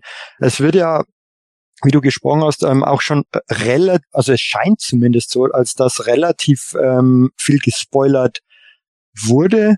Ähm, das bleibt aber auch erstmal abzuwarten. Es wird ein sehr, ein sehr, sehr viel enden, was angedeutet, aber was das letztendlich dann für die Story äh, zu bedeuten hat, ähm, es ist ja, ist ja völlig offen noch mit Evelyn, die sich in Horrorcoth verwandelt ähm, und, und dann Tila, die, die, die sich in die neue Sorceress als Gegenstück verwandelt. Ähm, dass das passiert, ähm, wird, wird gesagt oder steht mehr oder weniger fest, aber, aber wie das alles zusammenhängt, das ist ja alles noch offen. Klar, die Geschichte mit Adam und, und, und Skergel und Orko, dass die wieder da sind. Ja, äh, ich glaube nicht, dass da ernsthaft jemand daran gezweifelt hat, dass die alle wirklich tot sind. Ähm, das macht ja überhaupt keinen mhm. Sinn. Also das war ja eigentlich, also wirklich, wenn man, wenn man sich wirklich Gedanken drüber gemacht hat, völlig klar. Ähm, aber also der, zu deiner, um zu deiner Frage zurückzukommen, also ich schließe nicht komplett aus, dass der, dass bei dem Trailer das ein oder andere vielleicht angepasst wurde, was, was vielleicht vorher nicht so gemacht worden wäre. Ja, ich, wobei ich allerdings auch nicht glaube, dass sie da jetzt tatsächlich so viel angepasst haben. Ja. Weil ganz ehrlich, warum sollten sie einen He-Man aus dem zweiten Trailer komplett rauslassen? Jetzt äh, hier Will of Me schreibt es auch gerade. Jetzt heulen die Leute rum, dass angeblich alles gezeigt wird. Ja, genau. Das denke ich auch gerade. Wer wie man's macht, macht man's falsch. Ja, jetzt nimmt man alles vorweg, weil man vorher alles falsch gemacht hat. Ich hätte es natürlich viel besser geschrieben. Nee, hättest du nämlich nicht. So, das ist halt auch erstmal gleich der erste Punkt. So. Ne, die meisten Leute, die nämlich darüber jammern hätten, haben nämlich überhaupt keine Fantasie und haben überhaupt keine Ahnung, wie sie Sachen irgendwie aufbauen und drucken und so weiter und so fort. Das ist schon mal das Erste. Das Zweite ist halt, ich, ich, denke, man hat eine genügend hohe Anzahl erstmal an Skeletor-Shots, um überhaupt zeigen, was er jetzt hat, mit dem Haar auf der Brust und so, ne, dass er jetzt die Macht hat, dass die Evils momentan am Drücker sind. Und das ist halt einfach vollkommen klar. Aber dass es eben Hoffnung gibt, indem eben Tila Adam heilen kann und Adam hat dann halt den Spark. Und das ist auch vollkommen in Ordnung. Da haben jetzt ja auch schon wieder, gibt's ja auch wieder die Leute, öh, ohne Schwert konnte er noch nie verwandeln. Doch, konnte er. So, äh, darüber braucht man nicht immer zu diskutieren. Das ist alles so ein, so ein Blödsinn. Und selbst wenn er es nicht gekonnt hätte, dann kann er es halt in der Serie. Na und? Wo ist das Problem? Es ist doch gerade ein Bonus für ihn in dem Moment. So, man kann halt viel zeigen, aber wir sehen halt auch nicht so viel. Wir sehen hier knapp drei Minuten aus, keine Ahnung, wie viel Folgen jetzt, fünf, fünf Folgen, a 30 oder 25 Minuten. Mhm. Von daher wird da noch eine ganze Menge auf uns zukommen. Wo ist also das Problem? Ja, ich würde, ich würde trotzdem aber ganz kurz äh, dann einen Punkt aufgreifen, äh, Gordon. Ähm, der, äh, die Darstellung, dass He-Man sich ohne Schwert, he Entschuldigung, Adam sich ohne Schwert verwandeln kann, ähm, hast du natürlich treffenderweise richtig gesagt, das gab es bereits. Sepp, ähm, einfach mal ganz kurz auf die Sprünge, das war ein Mini-Comic, glaube ich, wo das äh, auch schon Anfang der 80er dargestellt wurde, oder? Kein Mini-Comic, das war in den DC-Comics, also in der äh, regulären DC-Serie, beziehungsweise den Einzelheften, auch die bei DC-Comics dann anfangen. Ich glaube, 82 war das rausgekommen sind, bevor eben der Filmation-Cartoon kam. Da hast du mir lustigerweise noch was gezeigt von dem alten Grayscale Convention Panel, das ich damals gehalten hatte wo ich da so eine Gegenüberstellung hatte äh, mit Heeman äh, verwandelt sich per Zauberschwert und Heeman geht in oder Adam geht in eine Höhle, um zu Heeman zu werden. Also das gab es auch schon. Daran sieht man, dass damals dieses Verwandlungskonzept äh, noch in Arbeit war. Ursprünglich war Heeman ja einfach Heeman. Es gab halt keinen Prinz Adam. Und Heeman hat äh, eine seine Kräfte verstärkende Rüstung bekommen und musste die Hälfte des Zauberschwertes vor Skeletor beschützen. Dann kam dieses Szenario, dass Prinz Adam in eine Höhle geht und verwandelt sich innerhalb dieser magischen Höhle in Heeman und rennt als Heeman wieder raus und beschützt die Zauberschwerthälften. Und dann kam halt eben irgendwann das Prinzip, ja, Prinz Adam benutzt das Zauberschwert, um sich in Heeman zu verwandeln. Kann natürlich auch für so Hardcore-Nerds wie mich dann eine schöne Referenz sein, aber grundlegend merkt man da auch wieder, dass von Mattel der Rob David da federführend ist, der auch schon in den äh, jüngeren DC Comics diese ganzen Prinzipien ein bisschen durchgespielt hatte, was ist, wenn sich He-Man nie mehr in Adam zurückverwandelt, dann ist er nur noch äh, reine Macht, die aber korrumpiert wird. Warum ist Adam als Aspekt überhaupt wichtig? Braucht man das Zauberschwert zur Verwandlung, ja oder nein? Was ist die Macht überhaupt? Warum wird die Macht für wen, wie kanalisiert? Da hat er auch zum Beispiel Aspekte reingebracht, dass man ein bestimmtes Blut haben muss, nämlich aus quasi ein äh, Nachfahre von Grayskull sein muss oder das zumindest sein Blut in sich haben muss und solche Dinge. Mhm sind da alle mit eingeflossen. Also mittlerweile gibt es so viele verschiedene Versionen. Man merkt, dass Rob David da so das, was er sich schon seit Jahren überlegt hat, dort wieder mit einem neuen Spin weiterspinnt. Und das ist natürlich sehr spannend, dieses Prinzip zu erleben, dass das Schwert im Grunde dafür sorgt, dass Adam, zumindest so wie der Trailer jetzt aussieht, keine Überdosis von der Macht bekommt und dadurch halt wie, wie quasi der Hype da durchdreht, sondern dass er das Schwert braucht, um halt eben immer noch Adam im Körper Hemens zu sein, so kann man es sagen. Da haben sie aber meiner Meinung nach ähm, sich selbst einen Aha-Moment geklaut oder einen Überraschungsmoment, in dem sie die Figur schon veröffentlicht haben, Sam Bio und halt dieses, dann war es ja dann auch schon egal mit dem Trailer, dass sie diese Szene reinpacken, weil das hätte ich schon spannend gefunden, ähm, wenn dann vielleicht Heeman wieder auftaucht, ähm, aber eben diese Figur nicht schon gespoilert wurde, genau wie es letztendlich bei, bei, bei dem ersten Teil, also bei den fünf Folgen mit dem Skelegord so war, das, wenn sie zurückgehalten hätten, ähm, finde ich, wäre es noch spannender gewesen. Ähm, mhm. Ist halt jetzt so gelaufen, sehe ich auch so, aber ähm, nicht, nicht minder spannend ähm, oder ähm, macht nicht minder Lust drauf zu erfahren, mhm. was da letztendlich passiert dann da oder wie das alles passiert. Absolut. Ja, genau. Ähm, ja, ich glaube, wir hatten äh, gerade über diesen äh, Skelegord ja auch schon gesprochen gehabt. Genau das, was du gerade gemeint hattest, Michael. Ähm, ja, ist natürlich jetzt tatsächlich ein bisschen schade. Äh, wir hatten es, glaube ich, auch schon mal anders thematisiert oder sogar schon mal privat drüber gesprochen. Äh, Sepp, äh, Marvel und Co., DC, glaube ich, machen das Stück weit ein bisschen geschickter äh, mit, mit den Figuren-Releases, dass sie dann tatsächlich erst mit der Serie oder mit dem Film letztendlich dann veröffentlicht werden. Ja, von daher hast du natürlich recht. Äh, Michael hat jetzt der Savage He-Man in den Trailer letztendlich auch nicht mehr ganz groß gespoilert. Andererseits ist es natürlich da wiederum so, ich stimme äh, zu, ich war jetzt auch von diesem neuen Trailer nicht so absolut weggeflecht wie vom anderen. Und ähm, muss das aber auch nicht sein, weil jetzt waren wir natürlich schon ein bisschen vorbereitet. Das war aus meiner Sicht auch etwas, das wäre ungeheuer schwer gewesen, einen nochmal genauso zu flächen. Ich glaube, da hätten sie wirklich jetzt auch noch ganz am Ende die Horde sogar spoilern müssen oder sowas, damit dann alles äh, durchdrehen. Aber trotzdem hat mir dieser Trailer insgesamt gut gefallen. Es waren wieder so schöne Momente dabei, wenn Raman auf einmal durchs Bild geflogen ist. Selbst wenn das die einzige Szene ist, die er in der Serie haben sollte, war das schon ein schöner Moment wieder. Und genauso war das für mich dann halt eben, wenn Adam da so steht und dann so ganz cool so und hebt die Hand und verwandelt sich. Es war für den Trailer einfach so ein schöner, geiler Moment, wo man gedacht hat, wenn man vorher das nicht gewusst hat, what the fuck? Und wenn das dann in der Serie auftaucht und dann kriegt man noch mehr davon mit, dann wird es, glaube ich, auch immer noch gut sein. Klar, es ist für die Serie selber gespoilert, aber der größere Spoiler bleibt für mich immer noch, dass Mattel den Skelegord gezeigt hatte, bevor man in der Serie überhaupt wusste, was dort geschieht.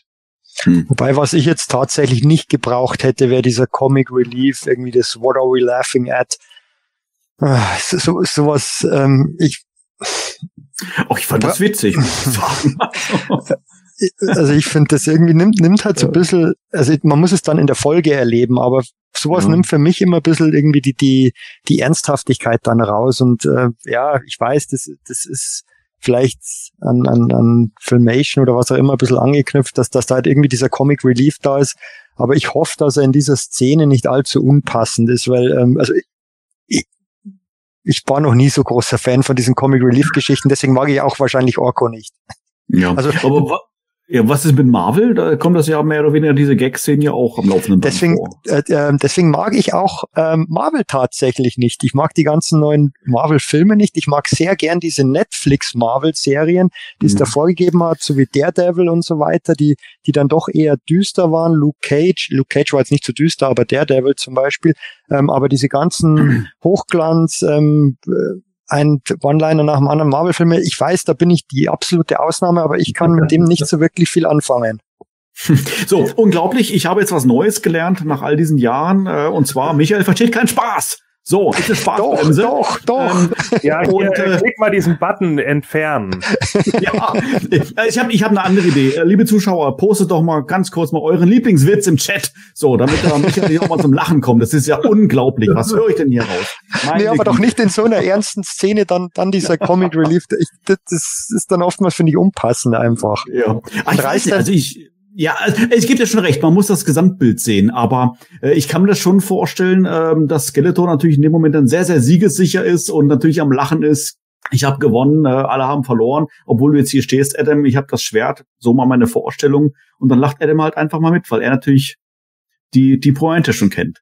So, und äh, dann auf einmal ist Skeletor verdutzt wäre jetzt so meine Überlegung. Also ich könnte mir das schon schon äh, schon sehr sehr witzig ja, vorstellen. Man muss es tatsächlich dann abwarten, wie es in dieser Szene rüberkommt. Aber ja. ähm, sowas stört mich da manchmal, wenn, wenn wirklich eine ernste Szene ist und, und dann kommt dieser Comic Relief und, und, und den ich an manchen Stellen einfach unpassend finde. Aber das ist meine ganz persönliche Meinung. Ja gut, das ist aber auch dann tatsächlich eben so eine Geschmackssache. Das kann ich total verstehen, gerade bei Humor. Wir hatten am Anfang von unserem Podcast heute auch das Thema mit unseren Intros und so. Ich habe Feedback von Leuten bekommen, die finden die seit Jahren genial. Ich habe Feedback bekommen von Leuten, die finden die absolut räudig. Ja, ja, eben. Humorgeschmack. Insofern ist es absolut legitim, wenn jetzt zum Beispiel Manuel sagt, er findet das genial, Michael sagt, ah, mich hat es in dem Moment gestört was soll's dabei? Ich finde es dabei umgekehrt aber wieder spannend, dass wir diesen Trailer vorher Evelyn, die dann zur Zauberin geworden ist, halt eben die Evil Warriors anspricht, die da wie Rekruten bei ihr stehen. Und äh, sie hält dann diese Rede von wegen, ja, die Bumbling Idiocies, also im Grunde irgendwo eure Narreteien, die haben jetzt ein Ende, dafür ist kein Platz mehr. Das ist ja genau das, was immer am Filmation Cartoon von vielen Leuten kritisiert wurde. Ähm, oft zu Recht auch, dass die Charaktere halt nicht ernst genug waren und dass sie mal einen Himmel-Cartoon wollten, wo die Bösewichte auch wirklich böse und ernst zu nehmen sind, nicht nur einfach irgendwie quasi über ihre eigenen Füße mhm. stolpern. Ich meine, hier der Spycore im Filmation-Cartoon war der eine absolute Lachnummer. Hier wird er vielleicht einen super ernsten Moment haben und ich glaube, dass das immer eine Frage der Ausgewogenheit ist. Kevin Smith ist natürlich großer Fan von Marvel und vom Marvel Cinematic Universe. Das haben wir in den ersten fünf Folgen gesehen. Den Audiokommentaren haben Manuel und ich auch drüber geredet, wo wir dann gesehen haben, ah, da wieder Referenz dran. Auch das wird er mit Sicherheit ein bisschen mit reinfließen lassen über die Autoren, die das geschrieben haben. Aber wenn es in den meisten Fällen zumindest dann auch gut funktioniert, dann bin ich damit mehr als zufrieden. Aber natürlich im Einzelnen entscheidet das jeder für sich. Ich fand es bisher ganz gut. Ja, bisher, bisher hat das auch wunderbar gepasst und diese Szene mit Evelyn, die du gerade angesprochen hast, das sowas ist für mich völlig okay. Aber wie gesagt, ich will mich da jetzt auch nicht an dieser einen Szene aufhängen. Ähm, wird sich rausstellen, wie es in der Serie dann letztendlich ist. Hm. der Zug ist abgefahren, Michael. Ich, ich hm. weiß schon, du sitzt dann auf deiner Couch mit der Pfeife im Mund, ganz ernst und kriegst den Cartoon an. Ich fand es sogar gar nicht, äh, ich, ich bin ganz ehrlich, ich fand das gar nicht so sehr Comic Relief. Ich fand es eigentlich eher so, es war halt die Überheblichkeit Skeletors, die äh, Adam ja, in dem Moment ja. zum Lachen bringt, ne? Ja, und dann kann, ja. dann kann er eben mal überheblich sein, weil er halt selber merkt, ja, nö, du, ich habe da noch ein bisschen was anderes auf der Pfanne, wovon du halt nichts weißt, weil du ein Großkotz bist. So, das so fand ich halt genau, eigentlich, ja. ne? also so habe ich die, so habe ich halt die die Szene mhm. wahrgenommen. Das finde ich eigentlich auch ganz cool so für die Sache. Mhm. Äh, ja, wenn jetzt alle ihren Witz hier zum Besten geben, ne, dann sag ich mal, wie heißt Michael Schumachers Lieblings James Bond? Skifall. Oh, Oh, zu früh. Uh, zu früh. Ich möchte mich in aller Form für meinen Mittalker hier entschuldigen. oh. Bitte den Daumen nach oben geben. Wir sind nicht unfehlbar. Oh Gott. Ah, so, okay. Ähm, was, was sind so eure größten Überraschungen von dem Trailer? Wir haben schon ein paar Sachen nochmal rausgehört. Ich würde das gerne nochmal versuchen, noch ein bisschen mal zusammenzufassen. Ähm, Überraschung ist nicht in dem Sinne, Sepp, du hast vorhin gemeint, du warst es nicht so extremst geflasht wie beim Trailer Nummer eins. Ähm, aber waren doch vielleicht sicherlich Momente dabei, wo du sagst, oh, das hätte ich jetzt gar nicht erwartet. Wie beispielsweise vielleicht äh, Marlena zu sehen in einem, ich denke, ein Talentfighter war es, äh, Talentfighter zu sehen. Vielleicht gab es da noch ein, zwei ähm, andere Szenen, die dich dann genauso überrascht haben. So, bevor du das beantwortest, erstmal zu einem Michael, damit er es völlig überrascht ist. Dann kann er noch mal ganz kurz mal genau diese gleiche Frage auch beantworten. Und natürlich bitte ohne Lächeln und bitte sehr ernst. Okay. Ähm, nee, ähm, überrascht. Ich fand, fand paar coole Anleihen drin, als ähm, diese eine Szene ähm, ist relativ kurz nach der ähm, Evelyn Geschichte mit Horokoth, da ist ja dann ähm, Man at Arms in irgendeinem Kerker oder was auch immer zu sehen und dies, dies, dann sieht man dieses Tentakel von diesem Ohrlachs, denke ich, ist es, ähm, hervorkommen, ähm, ist ja von diesem, von dieser Prequel-Geschichte, die auch im Comic erzählt wurde, den fand ich auch ganz spannend. Ähm, bin ich gespannt, ähm, wie sich das weiterspinnt. Und natürlich diese ganzen letztendlich Charaktere, die vorkamen und nicht nur nicht nur dann Basov und Stratos selbst, sondern auch die ähm, die ihr Volk sozusagen, die Andreniden und die Avionier, dass die wieder dabei sind, kann ja natürlich eine Anleihe an 2000X sein. Ähm, und diese gigantischen Schlachtszenen natürlich wieder mit den Shadow Beasts, also da ist schon auch sehr, sehr viel Fanservice drin. Ich finde so, so großartig überraschend war jetzt gar nichts wirklich, weil das meiste hat man entweder schon vorgespoilert bekommen durch diese Figuren oder durch, ähm, durch Vorahnungen, dass halt Scareglow wieder da ist. Ähm, ich hätte nicht, mhm. also ich weiß nicht, ob er wirklich so prominent in der Serie auftreten wird, aber er nimmt ja schon auch einen großen Platz wieder ein, weil ist einfach ein cooler Charakter und war auch diese Szene in, in Folge 4 war es, glaube ich, war einfach auch richtig gut und ist natürlich super, dass der wieder zurückkehrt. Und ich fand sogar diesen, diesen, ja, Spoiler auf Orko letztendlich am Schluss. Ähm, ich fand nicht überraschend, dass Orko kommt, aber ich fand es wirklich geschickt in den Trailer mit eingebaut am Schluss. Mhm. Ähm, das war wirklich gut gemacht. Hm. Absolut. Gordon, was würdest du sagen? Was waren so deine größten Überraschungen? Ja, also wie gesagt, dass eben Ula aufgetaucht ist, das war schon, äh, ich, ich hatte mir das schon dann in dem Moment so gedacht, ne, wo, wo dann plötzlich anfing zu lachen und so habe ich schon gedacht, okay, jetzt kriegt er irgendwie die Power irgendwo anders her, dass es dann aber so umgesetzt wird, finde ich eigentlich ganz cool. Äh, das hat was. Er sieht jetzt eigentlich, ich fand sogar, er sah so ein bisschen aus wie der Classics King Grayskull äh, in dem Moment. so, also fand ich, fand ich ganz interessant. Ähm, da kann man sicherlich was machen. Ähm, ja, Orko am Ende äh, gegen Skerglo fand ich natürlich auch gut. Ähm, wobei mich das jetzt nicht so überrascht hat. Also ich habe mir schon gedacht, dass der jetzt nicht tot ist. Ne? Also ich glaube, da werden viele Leute noch wiederkommen. Ich glaube auch, dass ein Roboto uns nochmal über den Weg laufen wird, sobald Man at Arms wieder fit ist und ihn wieder aufbauen kann und wahrscheinlich auch in der geupdateten Version irgendwie dann kommen wird. Also da kann man sicherlich auch eine Menge draus machen. Ähm, ja, wie gesagt, was sonst eben so Überraschungen tatsächlich waren, waren eben so diese diese ähm, Goodies für die Fans, so mit Goatman, mit Pickboy und so. Das fand ich schon stark. Ähm, dass man natürlich Leute wie Webster und so reinbringt, das war für mich eine Selbstverständlichkeit. Aber gerade eben so diese Outsider-Charaktere, das sowas finde ich immer cool. Also das das äh, das für mich einfach Fanservice und das das mag ich, ähm, weil weil das einfach das ist nerdig da, kann ich, da kann ich immer gut drauf. Also das, sowas ist halt geil, einfach auch für Langzeitfans, die sich dann eben auch mit den einzelnen Charakteren auseinandersetzen und dann eben, ich weiß, wie, wie viele Leute da schon wieder gesessen haben, hä, Pickboy, wer ist das denn? So, und ich sage, ja, das muss man halt wissen. So, ne? Wenn man es nicht weiß, dann ist es auch okay. Und äh, aber ich fand es halt einfach witzig, weil es, weil es halt immer noch wieder so ein Insider-Gedöns ist. Und sowas mag ich einfach. Ich mo mochte das schon immer bei Marvel, äh, auch bei DC, wenn sie das dann mal gemacht haben. Ähm, ja, und von daher, ja, es gab gar nicht so viele Überraschungen, aber ich fand den Trailer an sich sehr stark. Ich muss gerade ein bisschen schmunzeln über das äh, Kommentar hier in unserem Chat über Mighty Spector. Sehr witzig. Ähm, Sepp, äh, ja, wa, du was musst jetzt aber auch schon für unsere Hörer sagen, was das für ein Kommentar war, Mann. Das wird der, genau, das, da, da will ich jetzt darauf hinleiten. Ähm, das kannst du natürlich jetzt dann gleich in deiner Antwort dann noch mit natürlich sagen, ähm, was es jetzt hier mit auf sich hat mit Mighty Spector und was wir, was ich jetzt hier gerade im Chat gelesen habe. Und im gleichen Atemzug kannst du natürlich die die ominöse Frage vom Gordon äh, auch beantworten. Wer ist denn Pickboy eigentlich für die Leute, die es nicht wissen? So, und da du ja sowieso sehr, sehr gerne monologisierst, darfst du danach dann auch noch dann deine Highlights raushauen.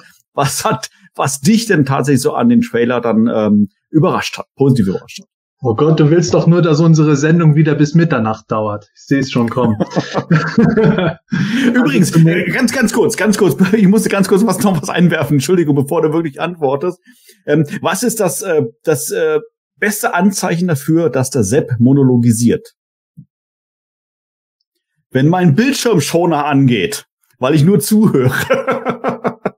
ist tatsächlich schon zwei, drei Mal in der Sendung passiert. Auf einmal whoop, ist das Bild weg. Und ich denke, was Super. ist denn jetzt los? Ach so, natürlich, ich habe weder Maus bewegt noch irgendwas anderes in der Sepp erzählt und erzählt und erzählt. Nein, du darfst erzählen, Sepp. So, jetzt. Ja, und, und, und hinterher sage ich dann immer nach der Sendung, Manuel, habe ich wieder zu viel geredet. Und du so, nee, nee, alles gut. Nö, vollkommen in Ordnung. okay, ähm, und zunächst einmal wieder auf, der, auf das Ding, was im Live-Chat über äh, Mighty Spector war. Da hat jemand gemeint gehabt, ja, äh, der Albert Pressler hat gemeint, ob der Mighty Spector noch auftauchen wird, um Eternia zu retten. Und ich habe darauf geantwortet, ja, mit etwas Glück ist der das verkohlte Skelett im Thronsaal gewesen.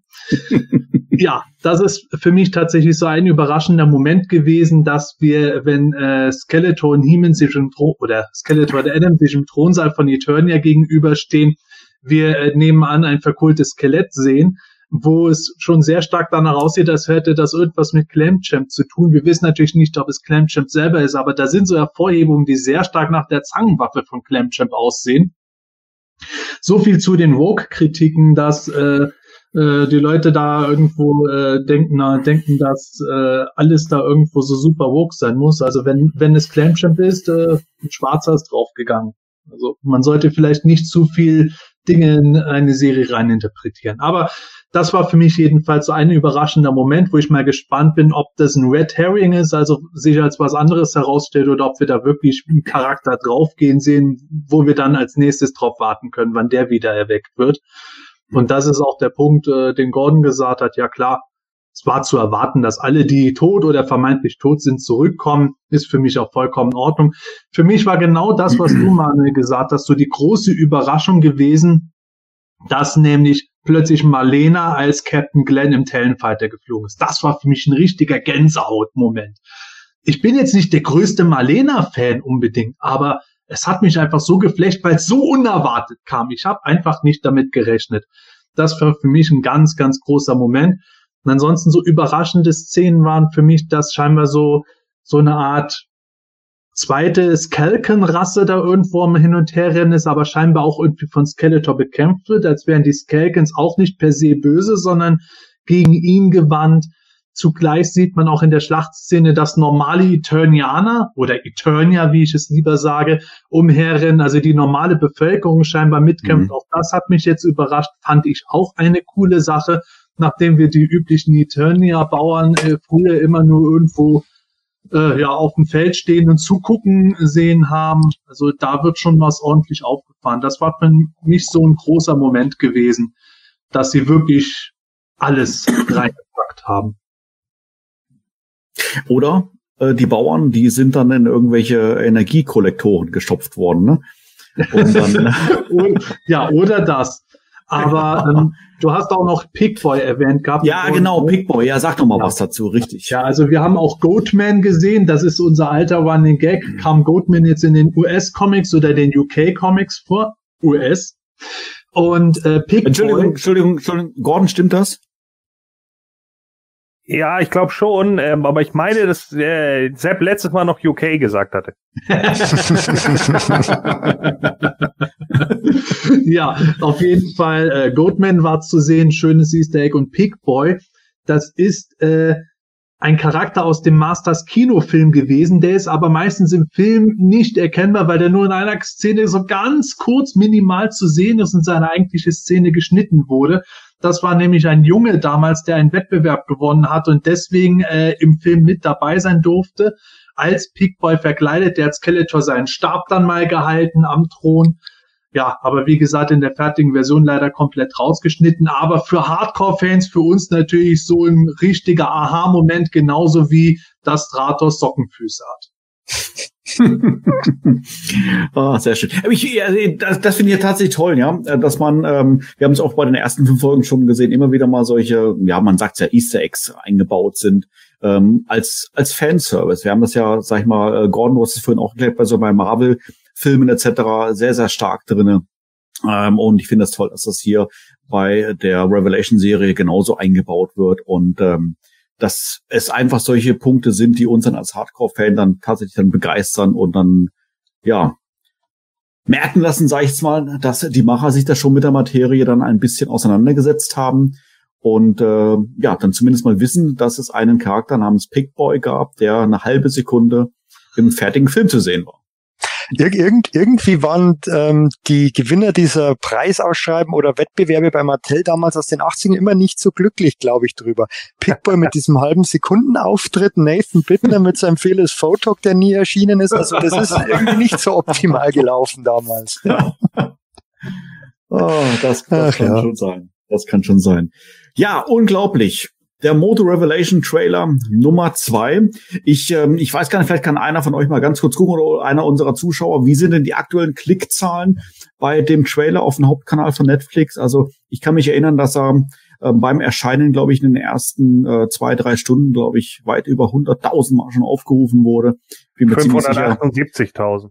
Also ist schon eine ganze Hausnummer um, ähm, an, an, an, an Aufrufen und an auch an Klicks. Und ähm, ich bin äh, schon wirklich sehr, sehr gespannt, ähm, was dann der neue Trailer, äh, neue Trailer, die neuesten fünf Folgen dann tatsächlich zu bringen haben. Ab dem 23. November morgens um 9 Uhr. Und ähm, ja, erfahrungsgemäß und auch erwartungsgemäß werden natürlich auf Netflix alle fünf Folgen auf einen Schlag zur Verfügung äh, gestellt werden. Und äh, Sepp, wir haben, oder letztendlich nicht nur Sepp, und, äh, sondern das ganze Quartett natürlich. Wir haben jetzt, glaube ich, auch schon einen Termin ähm, wann wir uns über diese fünf Folgen austauschen werden. Hast du gerade im Kopf, wann das ist? Ich, äh, keine Ahnung. Ja. ja. Sehr gut. Ähm, der 26. ist, glaube ich, der Tag, weil äh, wir gesagt haben, wir brauchen schon ein bisschen Zeit, um die Folgen zu sehen. Ich zum Beispiel kann mir nicht freinehmen, weil mein Kollege sich freigenommen hat. Er sagt, er hat was Organisatorisches. Ich glaube, der guckt auch die Serien Wirklichkeit.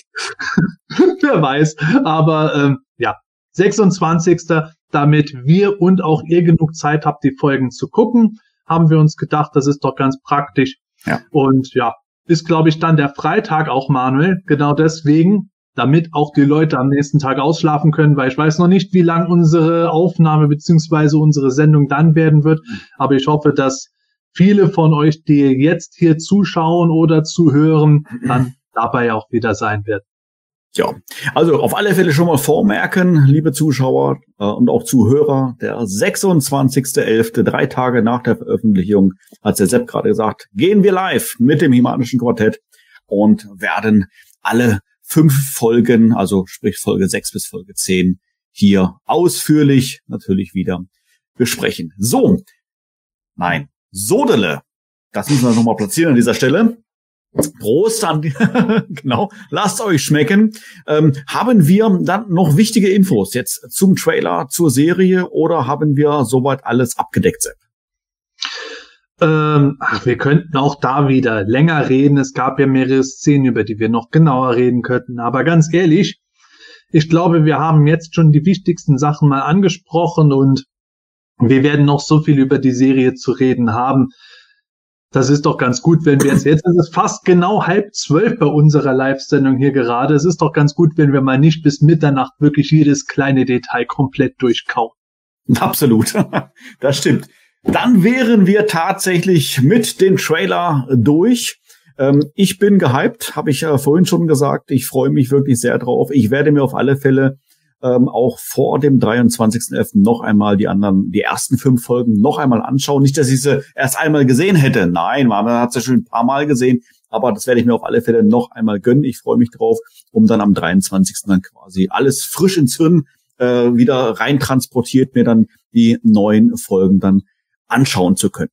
Ja, vielleicht, lieber Zuschauer, hast du auch ähnlich Lust dazu, dir die Folgen anzuschauen. Und vielleicht magst du dann nebenher auch dem ähm, Gesabbel, hätte ich es beinahe gesagt, vom Sepp und mir lauschen. Denn wir haben für Folgen 1 bis Folge 5 ein jeweils ein Audiokommentar auf unserem YouTube-Kanal. Das heißt, ähm, du kannst dort dann mit uns zeitgleich, ähm, wir haben so einen kleinen Counter dann in der Sendung drinne, wo wir dann äh, alle dann, also Sepp, ich und dann du als Zuschauer, dann auf der äh, auf Netflix dann auf Play drücken und dann synchron sind und dann kannst du, während du den Cartoon dir anschaust, dann wie gesagt unserem kleinen äh, Nerd Talk und Fachgesimpel dann auch zuhören und vielleicht auch die eine oder andere Info dann für dich nochmal dort äh, dort rausziehen herzliche Einladung dazu. So, ähm, Gordon, hast du auf dem Schirm, wie ist die, die Daumen hoch Statistik aktuell? Sind wir zufrieden? Können wir da noch ein paar Daumen hoch bekommen? Nee, wir haben 122 Zuschauer und haben 122 Daumen nach oben. Alles richtig gemacht. Wunderbar, wunderbar. Vielen herzlichen Dank. Sehr schön, sehr schön, sehr schön. Gut. Darauf dann doch noch meinen kräftigen Schluck. Ja, also komm, ne, einen Schluck nehmen wir noch. Prost. Wer auch das übrigens nicht verstanden hat, wir haben natürlich wieder für unsere Live-Leute ein kleines Trinkspiel gehabt. Unter anderem jedes Mal, wenn ich eine Figur hochhalte oder Manuel Sodele sagt, Michael, hast du eigentlich schon deine Brille zurechtgerückt? Ja, eben gerade. Nee. Also. ich ich brauche ich, ich brauch jetzt was Neues, seit ich, seitdem ich nicht mehr rausfliege. Ja, eben drum.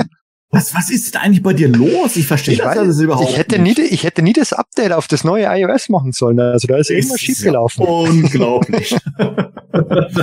ja, gut.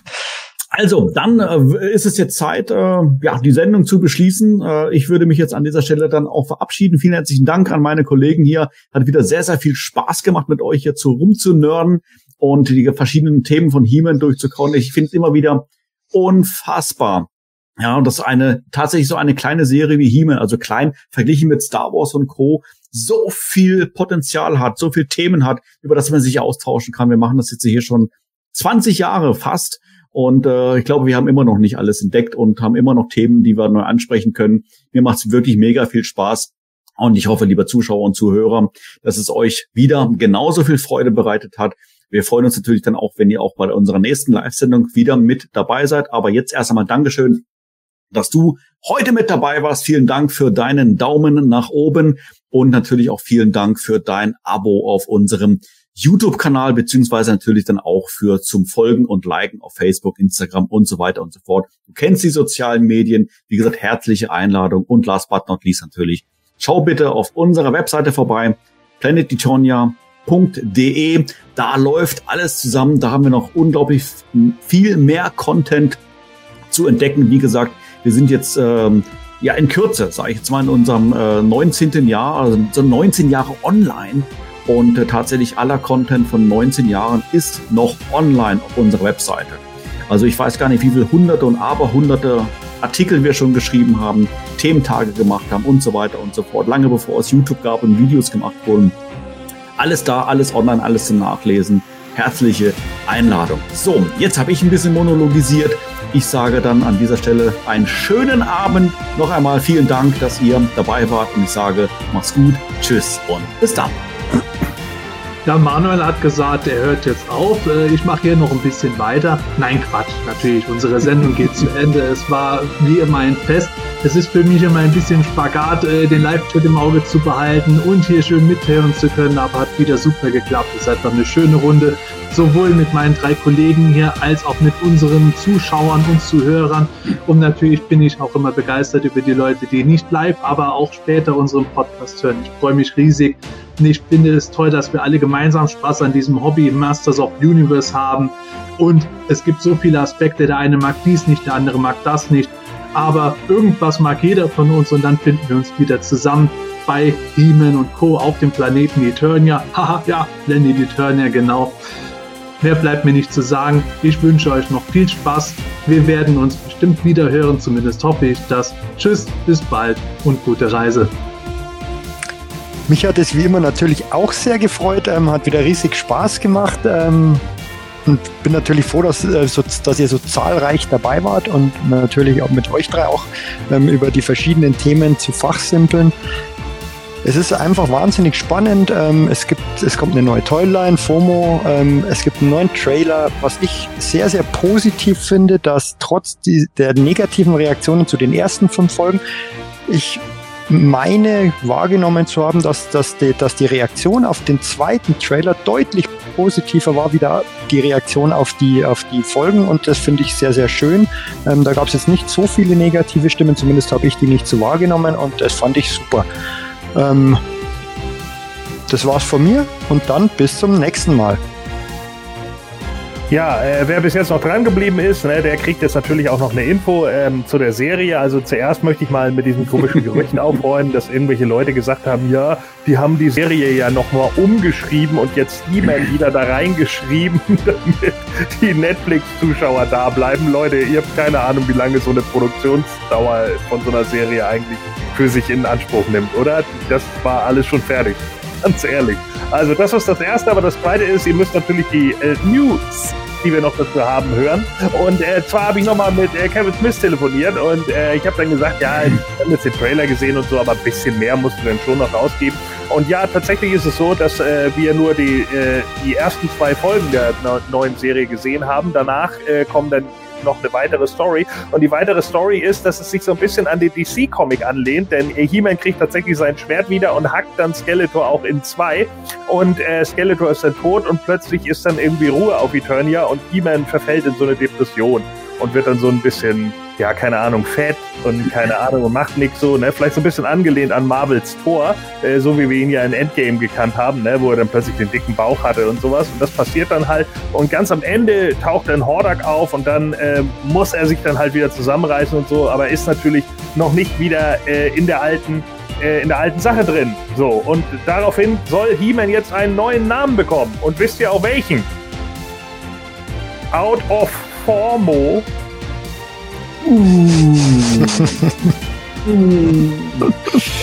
oh Mann, oh Mann, oh Mann, oh Mann, oh Mann, oh Mann, oh Mann. Unfassbar. Oh. Das Hemanische Quartett. Präsentiert von planeteternia.de. Ich habe Beverly Hills 90210 Sachen waren immer. Entschuldigung. Ja, ihr macht nichts, es war eh Blödsinn. Also. Gut, wenn der Manuel nur Blödsinn erzählt hat. Ähm. das Hemanische Quartett, präsentiert von planeteternia.de